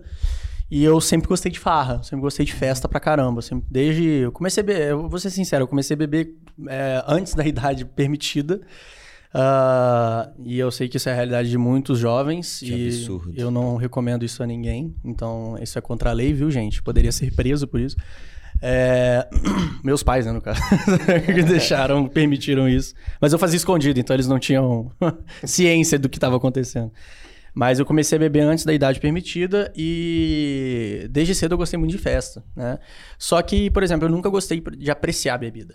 Eu gostava da de ficar bêbado, de ficar alto, de ficar na, no, no, no clima do álcool. É, e tanto é que eu sempre fui muito fraco com bebida, no quesito, tipo, nunca, nunca consegui virar bebida alcoólica, tipo, vodka, gin, cachaça. Eu sempre fui o cara que sempre fiz as doses com um pouco menos, porque eu não gosto do gosto, acho horroroso. Só cerveja que me agrada, mas assim, eu, eu bebia por conta do momento e para me deixar mais livre, às vezes para conversar com uma menina, para eu poder é, entrar no clima de todo mundo, né? Até porque tá to... tem, uma, tem uma coisa que eu gosto muito de falar com as pessoas: uma, tem uma roda de 10 pessoas. Se tem 9 pessoas bêbadas e um sóbrio, o sóbrio é o chato. E se tem uma roda de nove sóbrios e um bêbado, o bêbado é o chato, entendeu? Então, tipo, pra eu entrar no clima ali, eu bebia. E aí eu comecei a beber, beber, beber, gostei. Da, eu sou sempre chato. Oi? Eu sou sempre chato. É, você é sempre o, o insuportável, né? O chato mala do. É eu não assim sei. você não, me enxerga? Não sei como é que você se comporta. Às vezes você fica mais animado do que os bêbados. Tem gente que sóbrio fica mais animado do que a pessoa que tá com o, o álcool no corpo. E tem gente que sobe com Coca-Cola. É, exato. Perfeito. E então, assim, é, eu sempre identifiquei isso, porém, com 19, 20 anos, eu comecei a ver que isso era algo prejudicial, principalmente pro trabalho. Porque às vezes eu saía, era ali sábado, é, sexta, sábado e domingo bebendo, e aí era uma ressaca que durava três dias. Isso ferrava a minha disciplina, aumentava a minha ansiedade. Você falou de uma coisa que eu já tive muito, que é a questão da psicose ali, de ficar vendo coisas, principalmente dormindo, de acordar à noite assim falar, cara, onde eu tô, eu tô vendo coisas esquisitas, tem uns sonhos meio loucos, meio, meio sei lá, umas coisas meio realistas demais. Era bem esquisito. E isso foi durando e eu percebi aos 20 anos que é, uma boa decisão seria parar. Parar de beber. Então eu sempre tentei parar de beber, mas eu nunca consegui. E chegou um certo ponto que eu falei, cara, bebendo, enquanto eu estava bebendo com os amigos, eu não sentia mais o prazer. Eu só sentia o prazer quando o, o álcool realmente já tinha batido no corpo. Já tinha, já tinha chegado naquela no fator alto, né? Que é o que as pessoas falam. Então, assim, é, eu percebi que isso prejudicava principalmente no trabalho, e eu por ter um compromisso com o meu público, compromisso com a minha família, isso me deixou muito mal. Você chega a receber muitos pacientes que chegam perguntando como eu faço para parar de beber, porque eu não consigo, eu sei que eu preciso, eu sei que quando eu fico sóbrio eu tenho ressaca moral.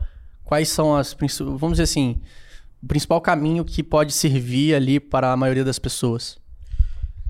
Muito pergunta bem longa. Três horas falando. Isso não era uma pergunta, era um podcast só seu. Arquivo confidencial. Exato, exato. Bom, essa questão né, do, do álcool é, é uma batalha ainda, né? A gente, a gente sabe que é uma questão de saúde pública. É, das drogas é uma das que mais gera até afastamento, né? Na questão de trabalho, questão do, do, do alcoolismo. Então, lembrar de que não quer dizer que a pessoa sempre ela é dependente, né? O, o alcoólatra. Nós temos níveis, então tem pessoas que se intoxicam fácil, tem pessoas que têm outros tipos de problema, não somente a dependência. Ah, mas não sou alcoólatra. Não quer dizer que você não vai ter algum problema com o álcool, mesmo bebendo de vez em quando. Hoje não tem um consenso do que seria o beber, é, seria assim, qual é a dose ideal. Então a gente sabe que a, qualquer dosagem pode ser maléfica para a pessoa, tá? E hoje aumentou sim. A pandemia ela se tornou um agravante de ter pessoas be que bebiam bebendo mais. Então a gente sabe que o fator estressor também pode levar a um quadro da pessoa estar o quê? Mais necessitada daquela bebida. Seja por diferentes uh, motivos, seja por questão da angústia, dessa questão da tristeza, né, de, de insônia. Então, muitas pessoas acabam utilizando um, um álcool para poder pra dormir, dormir. O que é um erro, porque você, ah, mas eu dormi, mas você teve um sono superficial. Então, mas não teve aquele sono como deveria ser, né? Um sono profundo, com as fases do sono, sono REM. Então, é um falso é uma falsa sensação de ter dormido bem, na verdade não dormiu bem. E as pessoas têm procurado, sim. Por quê? Porque realmente está atrapalhando. E chega a ser vergonhoso para a pessoa. Então, quando ela chega assim por causa do álcool, porque assim, eu fico, ah, nossa, eu queria parar porque ah, começando a colocar em risco minha profissão, tá? Então, você vê de pessoas de classes sociais altas, vamos dizer assim, é, pedindo ajuda porque isso acaba comprometendo o desempenho dela e também perante a sociedade. Tá? Sim. Então, muitas pessoas têm buscado essa ajuda. E uma outra vertente é do povo que não busca ajuda porque não vê necessidade para e é a gente que descobre na consulta. Então, ela não tem esse limiar mas quando a gente investiga, por exemplo. Você percebe que pode ser esse o problema. Pode. A gente pergunta assim na consulta: é, você é, bebe ou fuma? A pessoa, não, fumar eu não fumo, não, mas eu bebo. Aí assim, você, como é que é a questão da bebida? Eu bebo socialmente. Eu falei, aí eu falo, socialmente, né? Desembucha. o mente. Desembucha. Ah, não, mas eu bebo o quê? Três... Aí começa, né? O litrão e tudo. O litrão. É. Quando você... Por quê? Porque aquilo pra pessoa, não, mas eu não fico mal, eu fico bem. Aí você chama o familiar, e o familiar já traz uma outra versão, que não é bem assim. E a gente explica que o álcool consegue diminuir efeito de medicamentos, que é questão de desempenho, né, de lesar neurônio. Então, não adianta nada você vir tratar da ansiedade, de você tratar da insônia e tudo, se você não tem o quê? A mudança do estilo de vida. Não estou vindo com a questão moral, de falar assim, pare completamente de beber, uh, porque você não consegue, às vezes, de um dia para o outro, dependendo do nível que a pessoa está. Mas se ela tem esse propósito e se comprometer, ela pode deixar de beber isso a, a médio prazo. Entendeu? Por quê? Depende o que da pessoa entender o problema e dela aceitar o desafio juntamente com a família e os amigos. Porque não adianta nada a pessoa estar bem aqui, mas aí vai para os amigos e os outros oferecem. Porque a visão, gente, atrai. Então você vê, nossa, aquela gelada, você vê aquilo outro. Então parece que o cérebro arrasta a pessoa até isso. Então acaba se tornando o quê? Um desafio para a pessoa. Entendi. Então a pessoa é importante rever isso, de rever que não existe a questão de socialmente, a pessoa está bebendo. Então a gente tem que quantificar, mas é importante comentar com o seu médico, não precisa ser o psiquiatra, você pode comentar com o clínico, você pode comentar, né, seja que se trata no posto de saúde, a questão da bebida que você vai ser investigado e ver o que pode ser feito para poder pelo menos amenizar isso e você ter uma qualidade de vida. Mas lembre-se que álcool é uma droga e é a que mais causa danos no mundo. São mais de morte, são mais de 3 milhões de mortes no mundo. Diretamente e indiretamente? Tipo, é, a pessoa morreu porque estava bêbada numa festa, entrou numa confusão. Isso entra na estatística? Entra. Acidente de trânsito. Também. Ah, tá. Entendi. Entendeu? E agora, Thiago, é uma pergunta também um pouquinho polêmica, né?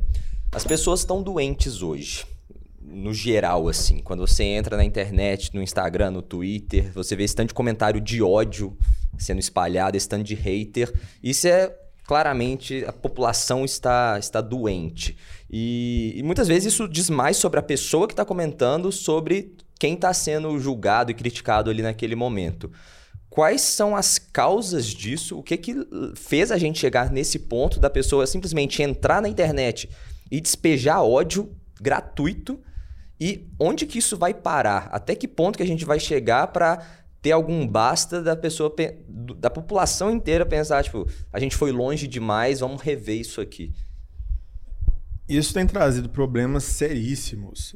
Né? A pessoa se literalmente uh, achar que é o juiz, né, que está ali para condenar, para jogar, a pessoa ela acha que tem a necessidade de manifestar uma opinião que não foi pedida. Tipo o Big Brother, né? É, tipo o Big Brother. Ué, tá dando esse Big Brother tá dando confusão até antes mesmo de, de é, começar. Verdade. o trem já começou, entendeu?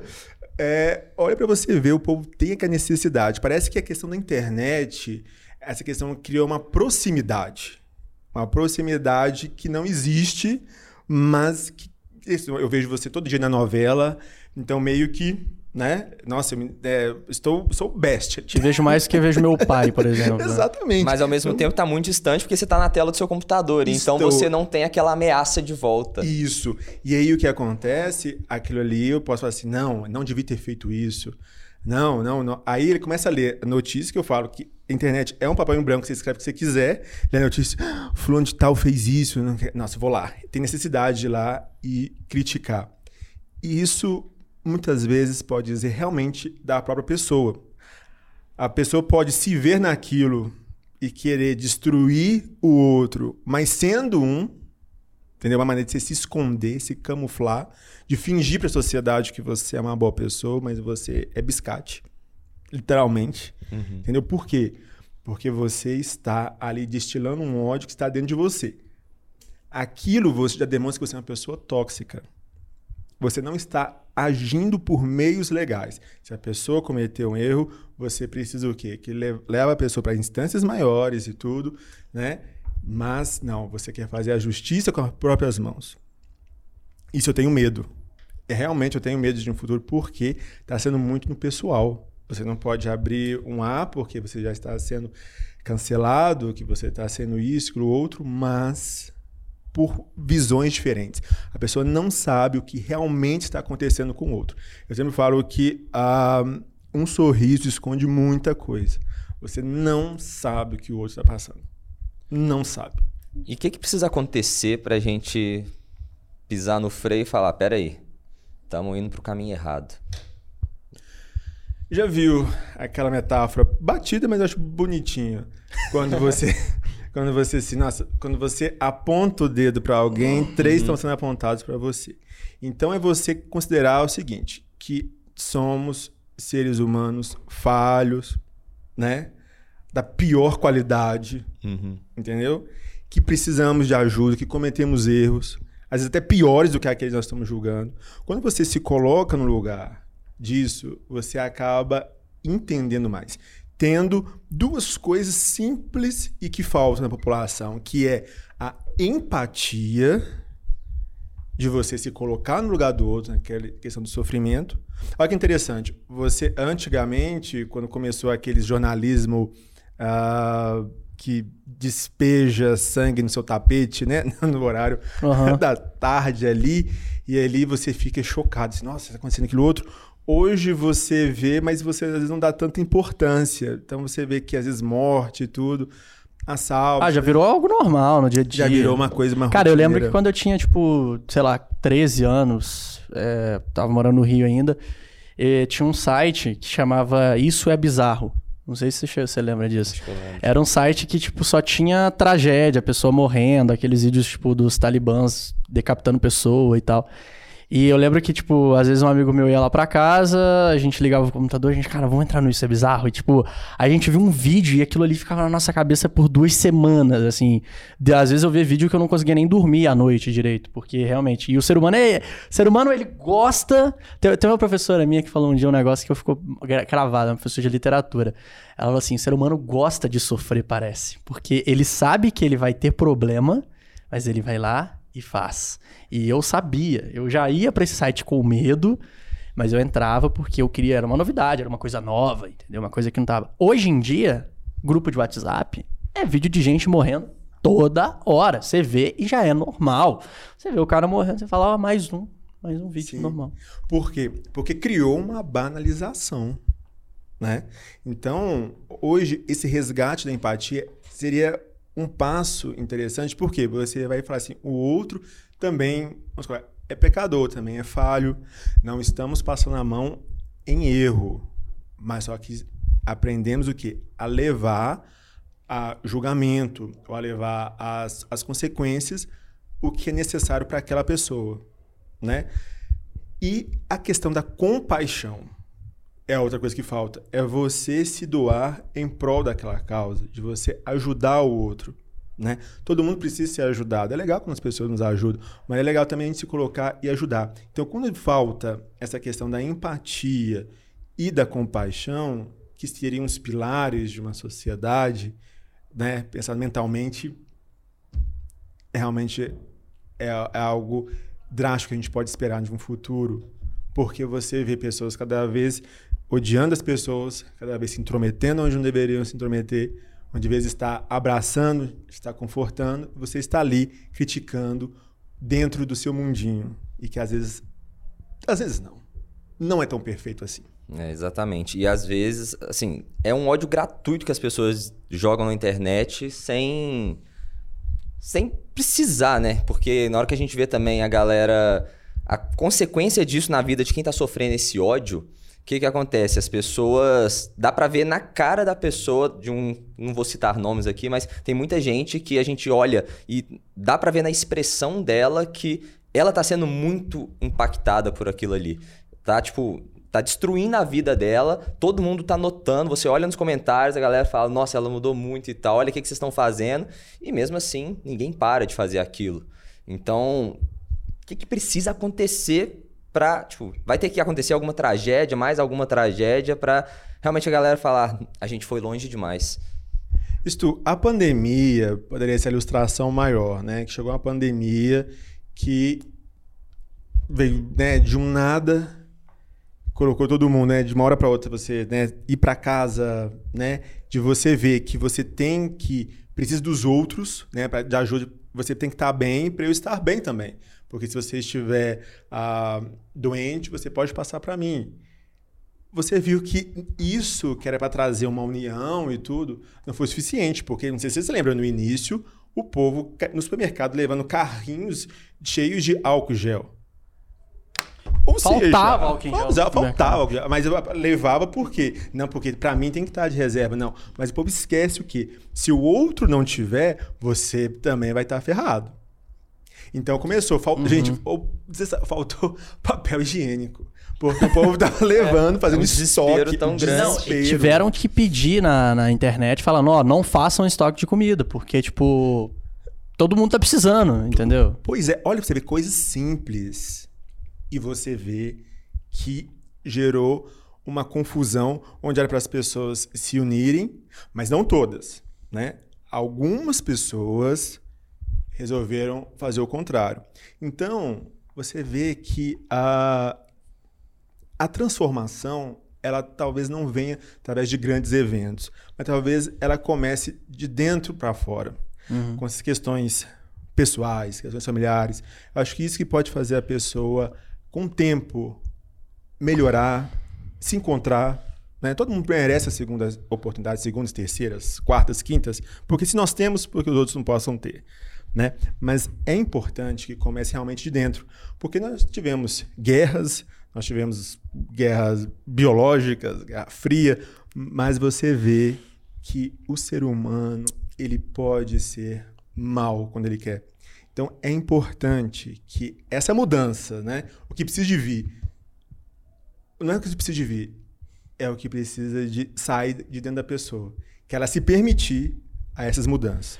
E tem gente que não se permite. E, tipo, é, uma coisa que a gente até vê em economia é, por exemplo, tem umas ideologias que falam que a gente tem que pensar no próximo, em primeiro lugar, porque o mundo as pessoas estão ficando cada vez mais pobres e concentração de riqueza, é pouca gente muito rica e muita gente muito pobre.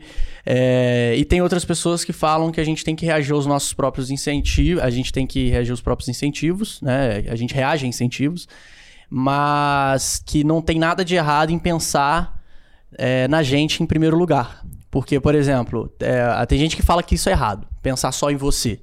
A gente fala assim, ah, se você só pensa em você, isso é errado.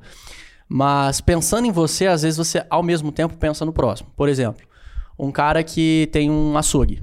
É, ele, quando ele vai vender o, a carne, o que ele mais quer é o dinheiro para ele sobreviver. Ele está ali prestando um serviço. Mas ele sabe que ele não pode simplesmente só pensar no dinheiro.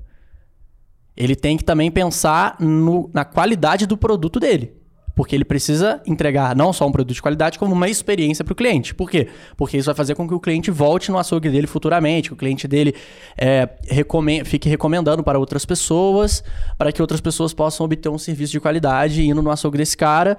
E que se ele não pensar em entregar um serviço de qualidade, pensar só no curto prazo, ah, eu estou ganhando dinheiro agora, vou entregar qualquer coisa, uma carne podre, uma carne estragada, uma carne de semana retrasada para essa pessoa, essa pessoa vai comer a carne estragada, provavelmente vai passar mal e vai falar mal do açougue para todo mundo. Então, tipo, você acha que é errado é, é, quer dizer, errado não. Você acha que é a pessoa que pensa no próximo, na natureza mesmo, a natureza diz que essa pessoa ela tá mais é pensando nela porque ela vai se sentir bem fazendo algo pelo próximo? De que ela vai fazer algo pro próximo, pelo próximo porque ela quer se sentir bem com aquilo e ela quer é, no fundo, no fundo mesmo, é a, a, a, felicidade, enfim, a tranquilidade de saber que está ajudando. Mas o, o, foco dela não é o que a, o, que o, a, a pessoa que ela está ajudando vai ter de retorno, e sim o que ela em si vai ter de retorno ajudando alguém. Bem colocado. Quando eu falar a questão de egoísmo, nós temos duas vertentes do egoísmo. Às vezes a pessoa fala assim do egoísmo é quando você só pensa em você e não pensa no próximo, né? Nossa, aquela pessoa é egoísta. Só que tem um lado também que a pessoa mais importante que existe ali é você. Então você não pode, que é um erro de muita gente, que às vezes só pensa no outro, esquece que ela é importante, isso também adoece. Então, eu preciso estar bem. Se eu estar bem, eu consigo fazer com que os outros também fiquem bem. É igual quando a gente vê a questão de quando a gente está é, indo voar, vamos dizer assim, né, no aeroporto. Ela, a máscara, primeiro você vai colocar a máscara em você. Você vai salvar você, primeiro, porque você bem você consegue ajudar os outros. Então, então o povo enxerga culturalmente que você fala assim, pensar em você é algo errado, mas não é. Porque você tem que estar bem. Você estando bem, você vai conseguir ajudar. Hum, entendi. E a gente consegue sobreviver, se pegar historicamente, evolutivamente, quando você está em bando, quando você está agrupado, do que sozinho. Então, literalmente, você o quê? Você tem um agrupamento ali, você vai conseguir o quê? Se livrar melhor dos inimigos, você vai conseguir sobreviver. Então, você tem instinto de sobreviver. Então, você vai estar ajudando a questão do coletivo, com a sua habilidade, mas também vai estar recebendo isso porque você também é importante e merece estar ali. Legal. Entendi. E a questão do, mudando um pouquinho de assunto, do imediatismo. A sociedade está muito imedi imediatista, né? É, assim, pelo menos uma impressão que eu tenho. Antigamente, na época das cavernas, ninguém era imedi imediatista porque não tinha como, né? Você tava com fome, tinha que sair para caçar e pegar a carne, fazer a carne e tudo mais. E hoje, se você tá com fome, você entra no seu celular, pega o iFood e 15 minutos tá na sua casa. É, tem a questão do, das redes sociais, do Google. Você tem alguma dúvida, quer aprender alguma coisa, não tem que sair para comprar um livro, uma enciclopédia. Você entra no Google, dois segundos você tem a resposta de qualquer coisa. Entra no Instagram, dois segundos você sabe a vida de qualquer pessoa. Então, isso explica um pouco esse imediatismo. Tem algum outro fator que está envolvido nisso também? Por que, que a gente está tão imediatista? Sociedade de ejaculação precoce, né? tudo é para ontem. Tudo é para ontem e tudo. Isso é e, e olha a, a, frase que o povo usa bastante, isso, nossa, mas parece que o tempo tem faltado. Mas sempre teve as 24 horas, né? Então você vê que com a evolução a sociedade está cada vez mais o que imediato, porque as coisas é para ontem, como se fôssemos robôs. Então vocês vocês lembram? Vocês chegaram a assistir o filme Tempos Modernos do Chaplin? Já, já. Né? Então aquilo parece que eles querem que a gente seja aquilo. Né? Uhum. Então, que você é apenas uma máquina. Então, é para aumentar a produtividade e tudo, mas esquece que o organismo, né, o corpo, ele é o mesmo. Então, a partir do momento que a gente começa a nos exigir demais, isso pode levar ao quê? A um problema sério, desgaste do nosso corpo e o desgaste da mente também. Então, é, gente, parece brincadeira, mas isso tem é causas e mais causas de dessa questão do para ontem. Por exemplo, é términos de namoro porque pessoa não respondeu WhatsApp. Não respondeu WhatsApp. Isso rola muito? Rola. Oh, não, mas não sei o quê. Mas não, eu vi, não, não deu aqueles pontinhos. ou então, quando o cara ou a menina tira o visualizar, é a morte. Como assim? Deu esses dois skins, mas não tá o azul. Você tirou o azul, você tá escondendo alguma coisa. Por que você não queria que eu visse? Cara, tipo assim, são coisas bizarras. Olha a questão da sociedade, falando dessa questão, né, de imediato. Teve uma, uma menina que escreveu um, um post na época do Facebook, né? Que você usava mais, Facebook, Orkut, nem lembro mais. Mas era mais ou menos assim, escreveu uma, uma mensagem de, de aniversário, eu acho, que pro namorado, não sei o que e tal, tal. Mas o cara demorou, sim, não respondeu, tipo assim, ela já tinha meia hora, os outros curtindo. Ela foi tirar a satisfação, por que que não foi lá, não. tipo, que os outros já estavam vendo, tava ficando feio dele não ter ido lá e escrever. Aí que aconteceu? Ele foi lá e escreveu, tipo assim, te amo foi a confusão. Eu escrevi um texto desse tamanho. e você só Responde colocou. Com isso. Você respondeu com isso. Cadê a valorização da minha pessoa? Aí você vê que a pessoa tá pensando mais no que os outros vão pensar do que Exatamente. no relacionamento. Mas é tipo, é, eu pelo menos, eu, eu, tenho uma teoria na minha cabeça que eu não sei se isso se aplica. Que eu acho que a saudade tem um papel muito importante num relacionamento.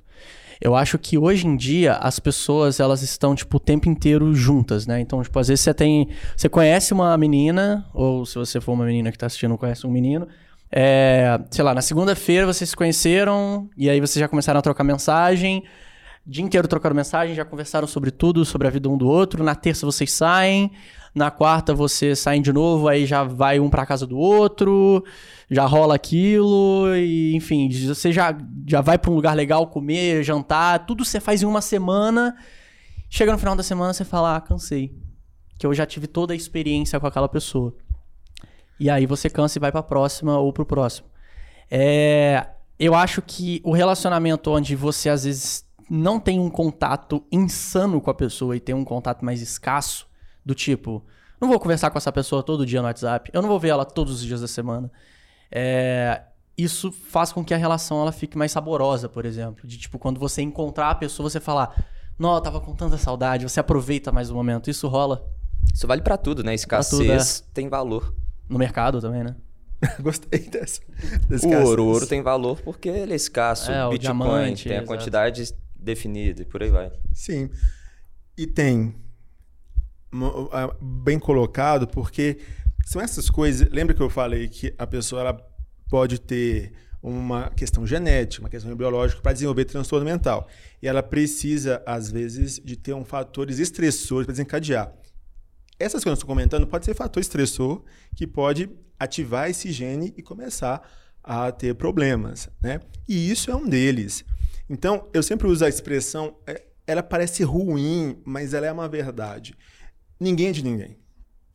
Então, relacionamentos, isso acontece com todos. Seja relacionamento é, né, do, do casal, seja relacionamento da amizade, ou, né, ou entre pais e filhos, é sempre uma relação complementar. Você já tem que estar bem, alegre por si só. O relacionamento ele vai vir para complementar a sua vida. Quando você joga a expectativa no outro, uhum. que tem que preencher esse vazio, esse buraco, já, já é uma desgraça. Por, e isso vai levar o quê? A ficar aquelas paranoias, vai achar que a pessoa tem que ficar 24 horas. Se joga no Google para vocês verem a quantidade de divórcio que teve na pandemia. Foi algo absurdo. Aumentou a questão de divórcio, aumentou a violência contra a mulher. Por quê? Porque você colocou a família bela recatada do lado. Uhum. junta 24 horas. Não dá. Por quê? Porque nós somos pessoas que precisamos o quê? De trabalho, precisamos o quê? De sair, de conviver. É, não é só namorar, né? Exatamente. É, não é só namorar. Por quê? Porque você perde essa questão da novidade, né? De você chegar, nossa, como foi o dia de trabalho, isso, aquilo, outro. As crianças, você vê que, mas principalmente né, as mães, as mães dão a vida pelos filhos, né? Então, assim, tem nem o que comentar. Mas já estava ficando um relacionamento desgastante, no sentido assim, eles precisam ir para a escola. Porque a mãe também precisa da sua individualidade. Então gerou uma confusão dentro de casa, por quê? Porque não teve essa questão quê? de um tempo para cada. E isso é algo fundamental. Nós devemos ser estar bem por nós mesmos. Por isso que tem muito problema em relacionamento. Quando você joga expectativa no outro, uhum. mas na verdade o problema pode estar em você. O, e tipo assim, o Stuart falou o negócio do imediatismo. Eu vi um vídeo esses dias de um cara que foi muito legal, que tipo, hoje em dia todo mundo, sei lá, olha para uma pirâmide do Egito e fala: "Meu Deus, como que os caras fizeram isso há não sei quantos mil anos atrás, construíram uma pirâmide desse tamanho, uma não, né, várias pirâmides". E aí o cara falou assim: as pessoas se surpreendem com grandes feitos, né, monumentos, porque hoje em dia é tudo muito imediato. As pessoas acham que aquilo ali foi construído do dia para a noite. Aí ele fala: pensa se, tipo, é, 50 pessoas se responsabiliz... É, 50 é, pessoas estivessem responsabilizadas por colocar uma pedra por dia durante toda a vida dela. Aí que ele, ele, ele até cria uma, uma reflexão sobre a constância. De você ser constante nas suas ações. De que o negócio não é de hoje para amanhã. De que você está ali construindo algo e que não tem que acontecer em um ano, pode ser que aconteça em dez. Mas que no passado, às vezes, o objetivo daquela pessoa, na vida dela, era construir aquela pirâmide. E que, sei lá, em 30, 40, 50 anos ela conseguiu concluir. É porque as pessoas hoje em dia elas são muito imediatas. Então, só um, um parênteses aqui que eu, que eu achei interessante. É, isso é doideira muito... mesmo. Até você falou do Egito, lá em Roma tem o Coliseu. Coliseu é uma coisa fascinante, absurdo. É, quando a gente estava lá, eu vi a guia contando a história. Eram 5 mil escravos para colocar aqueles blocos de pedra que, assim, talvez um guindaste que te, um guindaste teria dificuldade de fazer isso. Isso há 72 anos depois de Cristo e fizeram um coliseu inteiro em 8 anos. Fazer aquilo é, é surreal, Não, umas coisas assim. Muito, muito. Então, essa questão do imediatismo é, tem a questão. Vocês não vivenciaram isso, mas acho que a querida produtora venceu foi a questão das cartas. Gente, imagina só você ter que escrever uma carta, mandar, esperar é, o tempo de ir. Nossos avós, né? de volta, né? Meu Eu avô cheguei... pediu minha avó em casamento via carta. E quem levou foi um amigo dele. Eu, minha, minha avó tava em Belo Horizonte, meu avô acho que tava no interior, Lavras, eu acho, no interior. Um amigo dele ia vir para Belo Horizonte, ele ia ficar muito tempo sem ver minha avó, tipo, porque a distância, né? O amigo dele tava indo para Belo Horizonte, ele pediu, mandou uma carta, uma carta para minha avó e pro pai da minha avó. Esse amigo já era o embrião do rap, né? O quê? Esse amigo já era o embrião do rap, né? Tipo assim, leva essa carta. Exato. Exatamente. É mais Era confiável, o MVP do rap. É, ué. É tipo o rap, é tipo o iFood. Ele foi, o, foi o primeiro iFood do mundo, Foi tá ligado? Ali. Não confio nos É, correios. exato, não confie. Foi, não, mas isso pra você ver como é que era. E isso já era uma novidade, né? Então, hoje as pessoas têm essa questão da impaciência, né? Você tem que ser isso para agora, e isso, gente, leva a fatores estressores, porque você está sobrecarregando o organismo, sobrecarregando o pensamento e sobrecarregando pessoas, porque para isso ser imediato, você acaba delegando. E aquela pessoa já pode estar sobrecarregada e começa a querer derrubar a dominó. Então, é importante a gente pensar em algumas questões, porque senão a chance de adoecer é muito alta. Então, o imediatismo ele tem que ser usado para questões cruciais. Por exemplo, se a pessoa está infartando, eu preciso fazer uma coisa agora. Então, tem que ser para salvar essa vida. Tem questões né, que a gente precisa, mas que isso não seja um estilo de vida, porque pode trazer muitos problemas de saúde. Inclusive a ansiedade, né? Que tá aí à tona.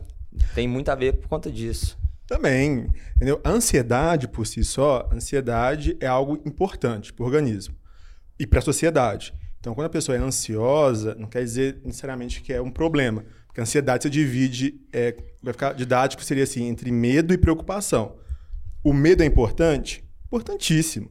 Se você está escalando e tem e vê sinal de perigo, você volta. Se você está passando uma viela, está tudo escuro, você pensa assim, nossa, alguém pode, Pode me aparecer, assaltar, né? aparecer. Então, começa aquelas reações ruins, mas é o quê? Para te tirar dali. Então, é uma questão de sobrevivência. A preocupação também é importante. Então, se você tem a preocupação que ah, precisa de montar essa questão né, do, do podcast, eu tenho projetos, isso e aquilo outro. Então, você tem uma organização Fazer um café sociedade. gostoso pro convidado. Exatamente. Me senti o café daqui. E, o, o Thiago, tipo assim, é, a, gente, a gente vive hoje em dia com um excesso de informação muito, muito grande. E eu, inclusive, já tive em aulas lá no IBMEC, por exemplo, de um professor meu que ele falou o seguinte: a importância de você conhecer palavras, porque palavras podem te resumir, às vezes, uma situação da sua vida e essa palavra pode até te ajudar a, a- a encontrar a cura. Né? Então, tipo, por exemplo, se você. O meu, o meu caso, eu tinha. Meu coração acelerava toda vez que eu entrava na academia. Ficava desesperado toda vez que eu entrava na academia. E eu achava que aquilo era um problema de coração. E aí, um dia, um médico chegou pra mim e falou assim: não, na realidade, isso é um síndrome do pânico. Pode ser um síndrome do pânico. Eu não conhecia esse, esse, esse termo, eu não conhecia a palavra síndrome do pânico, eu não sabia que poderia ser. E quando eu fui pesquisar, eu vi, estudei e falei: realmente, tudo que eu sinto se encaixa aqui. A gente citou o negócio do Egito, de Roma, de que é, a- era escravidão, mas a- eles falam que na época do- dos faraós, a escravidão era o único modelo de trabalho, vamos dizer assim, porque eles não conheciam a palavra liberdade. Então, tipo assim, por eles não conhecerem a palavra liberdade, escravidão era a única solução. Na psicologia, eh, em assuntos relacionados à mente, a gente vê que hoje em dia tem vários termos, né? A pessoa pode ter um TDAH, a pessoa pode ter um, uma síndrome do pânico, uma ansiedade generalizada, um burnout, um, um toque, coisa que às vezes não existia, por exemplo, na época do meu pai. Tanto é que meu pai fala, ah, na minha época não tinha tanta depressão como tem hoje em dia. Você acha que hoje em dia a- a- esse assunto ele ficou cada as pessoas falam mais sobre isso porque essas palavras acabaram se tornando conhecidas e isso pode sim ter ajudado a salvar a vida de muitas pessoas o que poderia não acontecer no passado ou essa, esse excesso de divulgação às vezes a pessoa não tem o problema mas por elas saber que existe TDAH ela já se auto é, denomina uma pessoa po- portadora de TDAH ela fala que por si só, assim, ah, eu tenho porque eu li no Google e bate ali e eu tenho TDAH, mas às vezes ela não tem. Do, no doutor Google, né? É o Dr. Google. Google. Perigosíssimo. Perigosíssimo. É, Várias perguntas, né? Eu tenho que treinar isso, né, Stuart? Uma pergunta por vez. A gente tem que fazer um, um trash aqui depois, um treino. Bom, essa questão, assim, ah, mas não tinha isso no passado, não sei o quê. Ah, talvez não tinha um nome, né? Talvez não tinha um conhecimento. A gente só cumprimenta quem a gente conhece. Então, existia. Só não tinha, né, talvez, ou interesse ah, de uma população de pesquisadores, talvez, para poder ver isso melhor, ou são informações que não chegavam né, às pessoas. Por isso que hoje a questão da internet, do lado positivo, é que você consegue produzir né, conteúdo de qualidade para que as pessoas sejam informadas, que às vezes está sofrendo por algo que elas acham que é culpa delas, onde não, mas não é. É alguma coisa, algum problema que está barrando ali, tá? Então, depressão existia, né? O transtorno obsessivo compulsivo, o TDAH, então sempre existia. O problema era só a questão da divulgação, a questão do acesso à saúde, né? o acesso às especialidades. Então, hoje, em comparação com o passado, houve uma melhora com relação a isso. Algo que eu sou muito apaixonado, que é a questão de educação médica, educação em saúde. Porque eu acho que a gente tem que parar de pensar no modo apenas curativo e de pensar para o lado preventivo. Então, quanto mais a gente pensa na prevenção, é melhor. Então, por isso que a internet, por esse lado, também ajuda a gente a alcançar muito mais pessoas, aí onde não existe médico, onde não existe, né, talvez pessoas que consigam transmitir isso. Então, a internet pode fazer esse papel social de informar essas pessoas com relação à saúde. Porém, as pessoas têm que entender que aquilo ali é como se fossem sinais para nortear alguma coisa para você buscar ajuda. Então, tem pessoas que já se diagnosticam, ah, acho que eu tenho isso, nossa, eu tenho isso, tal, tal. E aí ela não procura ajuda, porque já acha que tem isso, ela foge, né? Ela, principalmente da minha área, né? Então ela foge de psiquiatra, igual né? o diabo foge da cruz. Então, é importantíssimo que as pessoas entendam que aquilo que a gente vê de educação é para nortear, para que elas possam usar essas informações para buscar ajuda e ver o que está acontecendo. E um outro lado que também está sendo negativo é pessoas com ganhos secundários. É, meninos, você sabe qual é o lugar que existe mais milagre, até mais milagre do que dentro de igreja? No hospital? Não. Chutam aí. Num podcast? Num campo de futebol. Uma boa. Não. Porta de perícia de INSS. Porta de perícia de INSS. É pessoa entrando de cadeira de roda saindo andando. é pessoa manga saindo. Então você vê em cima que No sinal rola também, no semáforo. No semáforo. você vê o cara andando de um meio torto, assim, do Na hora nada, no dia seguinte você abre. volta, ele tá de bengala, no outro ele tá com uma criança no colo. né? A pessoa na fila, tipo assim, nossa, você tá com um menino, mas você descobre que a pessoa não é, não é pai, mãe. Você É um vê anão. Ou seja, você tem pessoas que usam de má fé para poder ter um ganho secundário. Então tem pessoas que usam, nossa, eu vou pesquisar isso, ah, e por que, que uma tendência às vezes ser transtorno mental? Porque você não tem exames ou a- algo que possa ah, fechar diagnóstico. O diagnóstico no transtorno mental, ele é clínico. É eu sentar, conversar com você, família, acompanhar para poder fechar um diagnóstico. Então, eu não tenho exame de imagem. Os exames que eu peço é para descartar outros diagnósticos. Então, pode ficar mais fácil para pessoas de má fé poderem tentar simular doenças para conquistar. Seja querer afastar pelo INSS, seja para, no caso do TDAH. Ah, eu tenho déficit de atenção. Por isso que eu não passo na prova. Né? É por isso que eu não passo na prova. E aí é, me dá uma ritalina, me dá isso outro. Porque a pessoa ali, não, eu não presto atenção, não sei o que, tal, tal. Mas a gente tem alguns dispositivos né, que a gente consegue entender como é que tá a pessoa e saber aonde ela tá tendo um problema ali e saber se é realmente um TDAH ou É tipo se lapidar uma pedra. É, tipo, tipo é- lapidar é igual aqueles pedra. caras que falam que, tipo, é, sei lá, Davi, acho que falou isso. Disse que, na realidade, a escultura ela tá dentro da pedra, ele só tá tirando o que tá em volta dela. Sim, entendeu? Então, isso que é importante. Então, acaba sendo um, um trabalho que a gente faz. Então, a pessoa fala assim, ah, mas eu tenho déficit de atenção, me dá uma italiana. Não, né? O que, que tira a atenção hoje? Né? Não dormir direito, né? A insônia, problemas de visão, problemas de audição, anemia, problema de tireoide, verminose. O Brasil, o povo esquece que o Brasil ainda tem alta né, verme, Verme. lubrica. Tudo ela pode tirar. Depressão, ansiedade também. Ansiedade você tira, preocupação. Os Então, isso estímulos tudo. de rede social, que você tá lá com estímulo o tempo estímulo, inteiro. Na hora que você tá sem, você telefone. quer mais. O telefone hoje, você sabe que hoje tem, né? A, a problemas hoje de dependência em tecnologia, dependência de smartphone, dependência de internet, dependência de jogos. Então, isso também gera um problema. Por quê? Porque se tira a atenção. Você é um estímulo, questão né, de luz. Então, acaba levando o quê? A pessoa a ficar mais tempo ali, a ficar nervosa quando o celular não está ali presente, ou atrapalha o sono e pode tirar a atenção. Ou seja, não é. Se você der uma ritalina, eu posso estar mascarando o sintoma, né? Ele pode melhorar naquele momento, mas com o passar do tempo ela vai ter prejuízos, porque entendi. não é o fator, não é aqui, o TDAH típico. Ah, entendi. E Thiago, tipo, falando a gente gosta sempre de linkar um pouco com economia e é, investimento, que é a, a ideia central do podcast.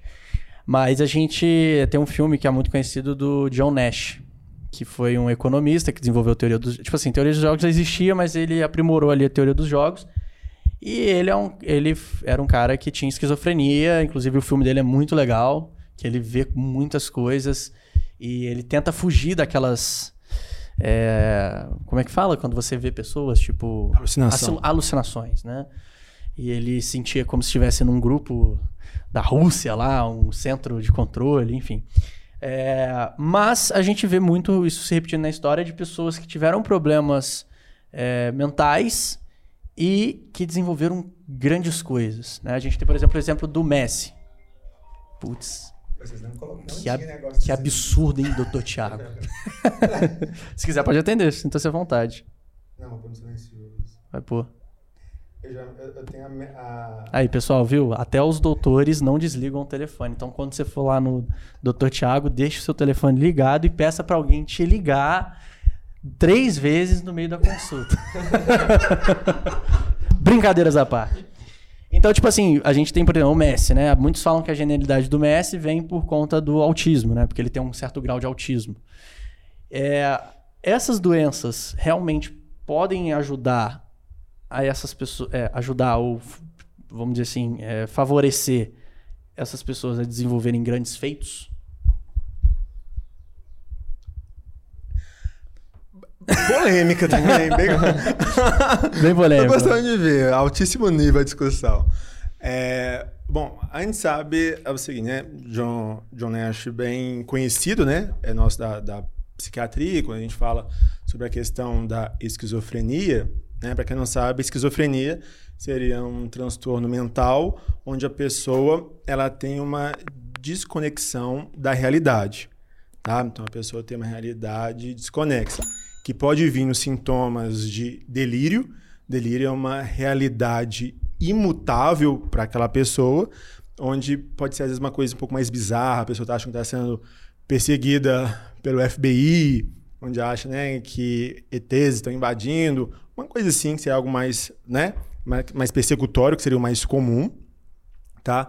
Tem a questão dos delírios, do, do, mentira, das alucinações, que a gente fala que é uma alteração da senso-percepção.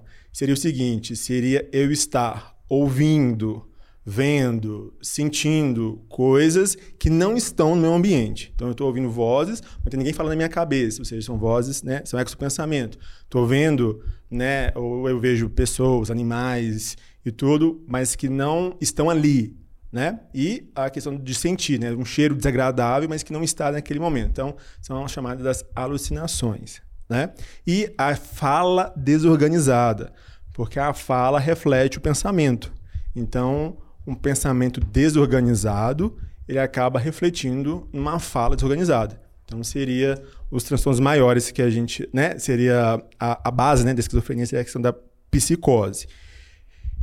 E falar que o transtorno ele tem um benefício é algo polêmico, que já vi muito falar sobre isso, mas é difícil você falar de algo benéfico que leva à dor do outro, né? Porque a pessoa, ela não gostaria de benéfico para o mundo, porém naquela... não é benéfico para ele. Isso. Eu, eu penso muito nas grandes navegações. Imagina só, a pessoa deve ter tido uma alteração mental absurda. Tipo assim, como é que eu vou desafiar uma ideologia de uma, exemplo, da igreja e tudo? Porque até então, se eu saísse dali, podia cair. É verdade, né? terra plana. Então, então, imagina só pessoas ali, né, da ciência desafiar. Então, requer coragem, pode requerer, né, talvez pessoas que sejam um estado ali, né, de uma agitação, uma questão mental, que foi benéfica para o mundo, mas talvez para a pessoa não. Inclusive, guerra. Não tem mais evolução do que períodos de guerra. Entendeu? Mas foi uma evolução, a ciência avança, né? Como é nessa época da Covid também, a ciência avançou, mas infelizmente levou. Muita gente morreu. Muita gente morreu. Então, assim, existem pessoas, por exemplo, a questão do transtorno espectro autista, que a pessoa, às vezes, ela tem um hiperfoco. E esse hiperfoco, ele, dependendo da profissão e tudo, ele pode encaixar muito bem e se tornar uma pessoa muito bem nisso, tá? Sim. Mas é igual você falou, perfeitamente, que é uma questão que pode ser boa até para ela se encaixar, então ela pode ficar bem na, naquela profissão e se dar muito bem em tudo, mas de um contexto geral, a pessoa não queria estar assim, porque de uma certa forma leva sofrimento para outras áreas da vida. Perfeito. E qual que, assim, é a importância do exercício físico seja no tratamento, seja na prevenção de qualquer um desses transtornos mentais? A atividade física é algo que tem que ser inegociável com qualquer pessoa.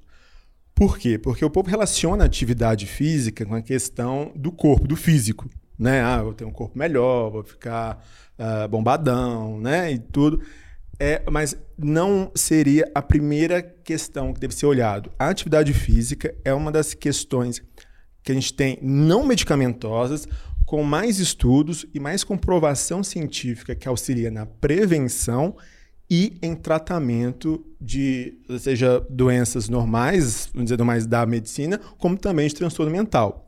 Então, uma da questão é o quê? É o próprio desenvolvimento do cérebro.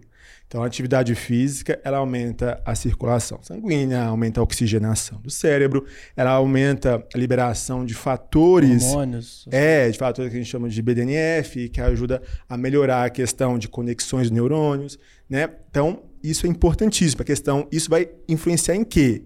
Memória. Quantos jovens de hoje você vê assim, nossa, mas estou muito esquecido e tudo, quando vai ver, não é porque tem uma doença de base, mas um cérebro completamente desgastado e que não estava sendo desenvolvido de uma maneira correta. Então a atividade física vai auxiliar nesse sentido. E tipo, como que a gente chega para uma pessoa que a gente sabe que às vezes o problema dela a gente identifica o problema dessa pessoa, a gente fala, ah, essa pessoa tá desse jeito por conta de tal coisa.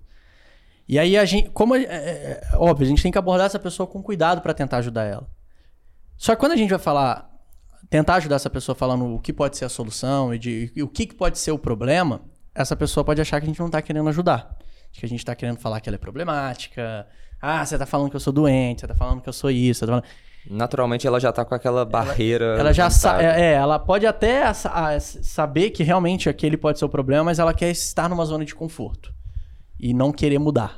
Entendeu? Então ela vem falar que você, na realidade, só está prejudicando, sendo que você quer ajudar ela. E às vezes dentro da nossa casa tem isso, às vezes algum amigo nosso tem isso e a gente quer ajudar essa pessoa, mas a gente não sabe a maneira correta de abordar, principalmente porque é, essas pessoas elas geralmente não valorizam conselhos que vêm dentro de casa ou conselhos que vêm de amigo. Aí quando vai no médico, o médico fala a mesma coisa que a gente estava falando, aí ela, ah, então beleza, então. Como a gente pode fazer para abordar de uma forma mais cuidadosa, né, para tentar ajudar a pessoa a mudar? Tem aquela frase, né? Santo de casa não faz milagre. Né? E isso na minha casa mesmo, né? Minha casa, minha mãe, meus pais deixou claro, né? Eu não passo de filho. eu já fui a voadora daí, tudo já. que você fez, tudo que você estudou, as seis tudo. tentativas. Fez, entendeu? Então, assim, minha mãe fala, nossa, eu vi isso na televisão, uma pessoa falou tal, assim, mãe, eu faço, eu falo, você quer calar a boca? eu não pergunto, eu tô consultando Calado. com você? Eu tô consultando com você? Você não tá lá na TV? Agora é. você pode falar, ó, tá lá no podcast podcast. É. Viu? Agora eu tô aqui. Pra ela. então, assim, realmente tem por quê? Por causa da dinâmica familiar, que ela é diferente. Né? Então, a dinâmica familiar, a dinâmica com os amigos é diferente. Né?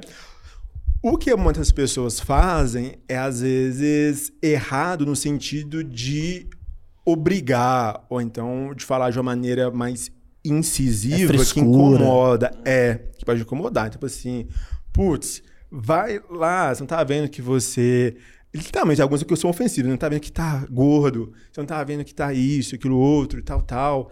É, não.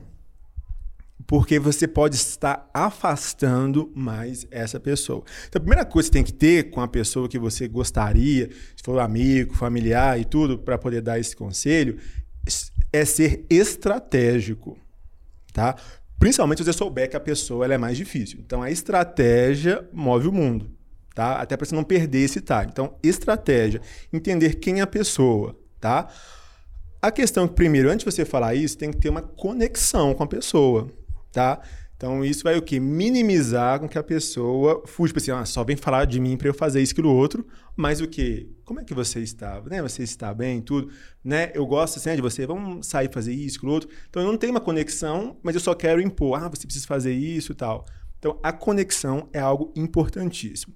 Outra coisa, se você vê que a pessoa não é muito aberta para você sobre esse sentido, mas você sabe que existem pessoas que conseguem modificar. Uhum. Então, eu, por exemplo. É, Utilizar um mensageiro, tipo assim. Mensageiro.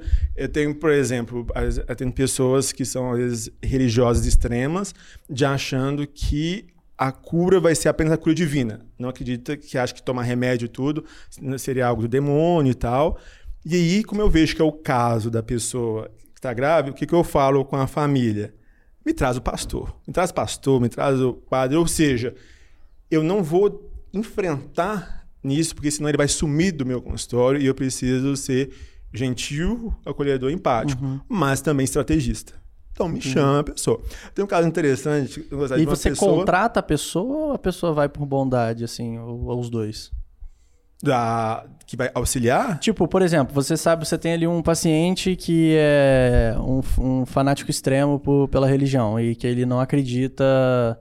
Ou às vezes o paciente pode ser até o irmão, ou pai, ou mãe da pessoa, porque às vezes o, a pessoa não acredita nem um pouco na medicina, então ela nem vai te procurar. Uhum. E aí, por exemplo, você entra em contato, você fala, ah, a solução pode ser chamar o pastor. Aí, tipo, óbvio que pastor não deve cobrar para essas coisas, mas se não for um caso da religião, é, você contrataria uma outra pessoa para fazer isso? Ou você só entraria, você entra em contato com alguém próximo a ela, fala, ó, ela te daria ouvidos, então fala isso, isso, isso, porque pode ajudar. Ah, eu entro em contato. Ainda não tive. Ainda o... não teve que fazer Pix, né? O... Ainda não tive Pix. esse nível, né? Ah, e a compaixão. e, e, empatia, né? Certo. Eu sei que a empatia em muitos Porque muitas vezes também, muitas vezes a pessoa que está sendo procurada é uma pessoa que ou a outra admira e gosta dela, ou, e muitas vezes é recíproco também, não, né? Mas aí tem que ser algo acessível da, da cultura daquela pessoa, ah, né? É, você não vai Porque, pedir por exemplo... pro Justin Bieber falar alguma coisa com você. não, não, pedir Pô, se o Justin Bieber fala hoje, é. cura qualquer coisa, mano. Cura qualquer coisa. É, hoje não tem, mas tinha antes, a, era a Porta Esperança do Silvio Santos. Você podia pedir. Quem sabe? Mas assim, dentro daquele contexto. Então você pega assim, uma pessoa religiosa. É, às vezes chama assim, um pastor, chama às vezes o melhor amigo. Você chama, né, alguém que uhum. influencia uhum. aquela pessoa. Chama uma conversa em particular para poder auxiliar, para ela não saber que há um combinado, vamos dizer assim, né? Entendi. Então, pra gente o que? Cercar essa pessoa. Entendeu? Agora então, eu vou ficar de olho. interessante. Aí é persecutório. Será que o psiquiatra hoje aqui foi uma estratégia do Stuart para mudar minha mente? É.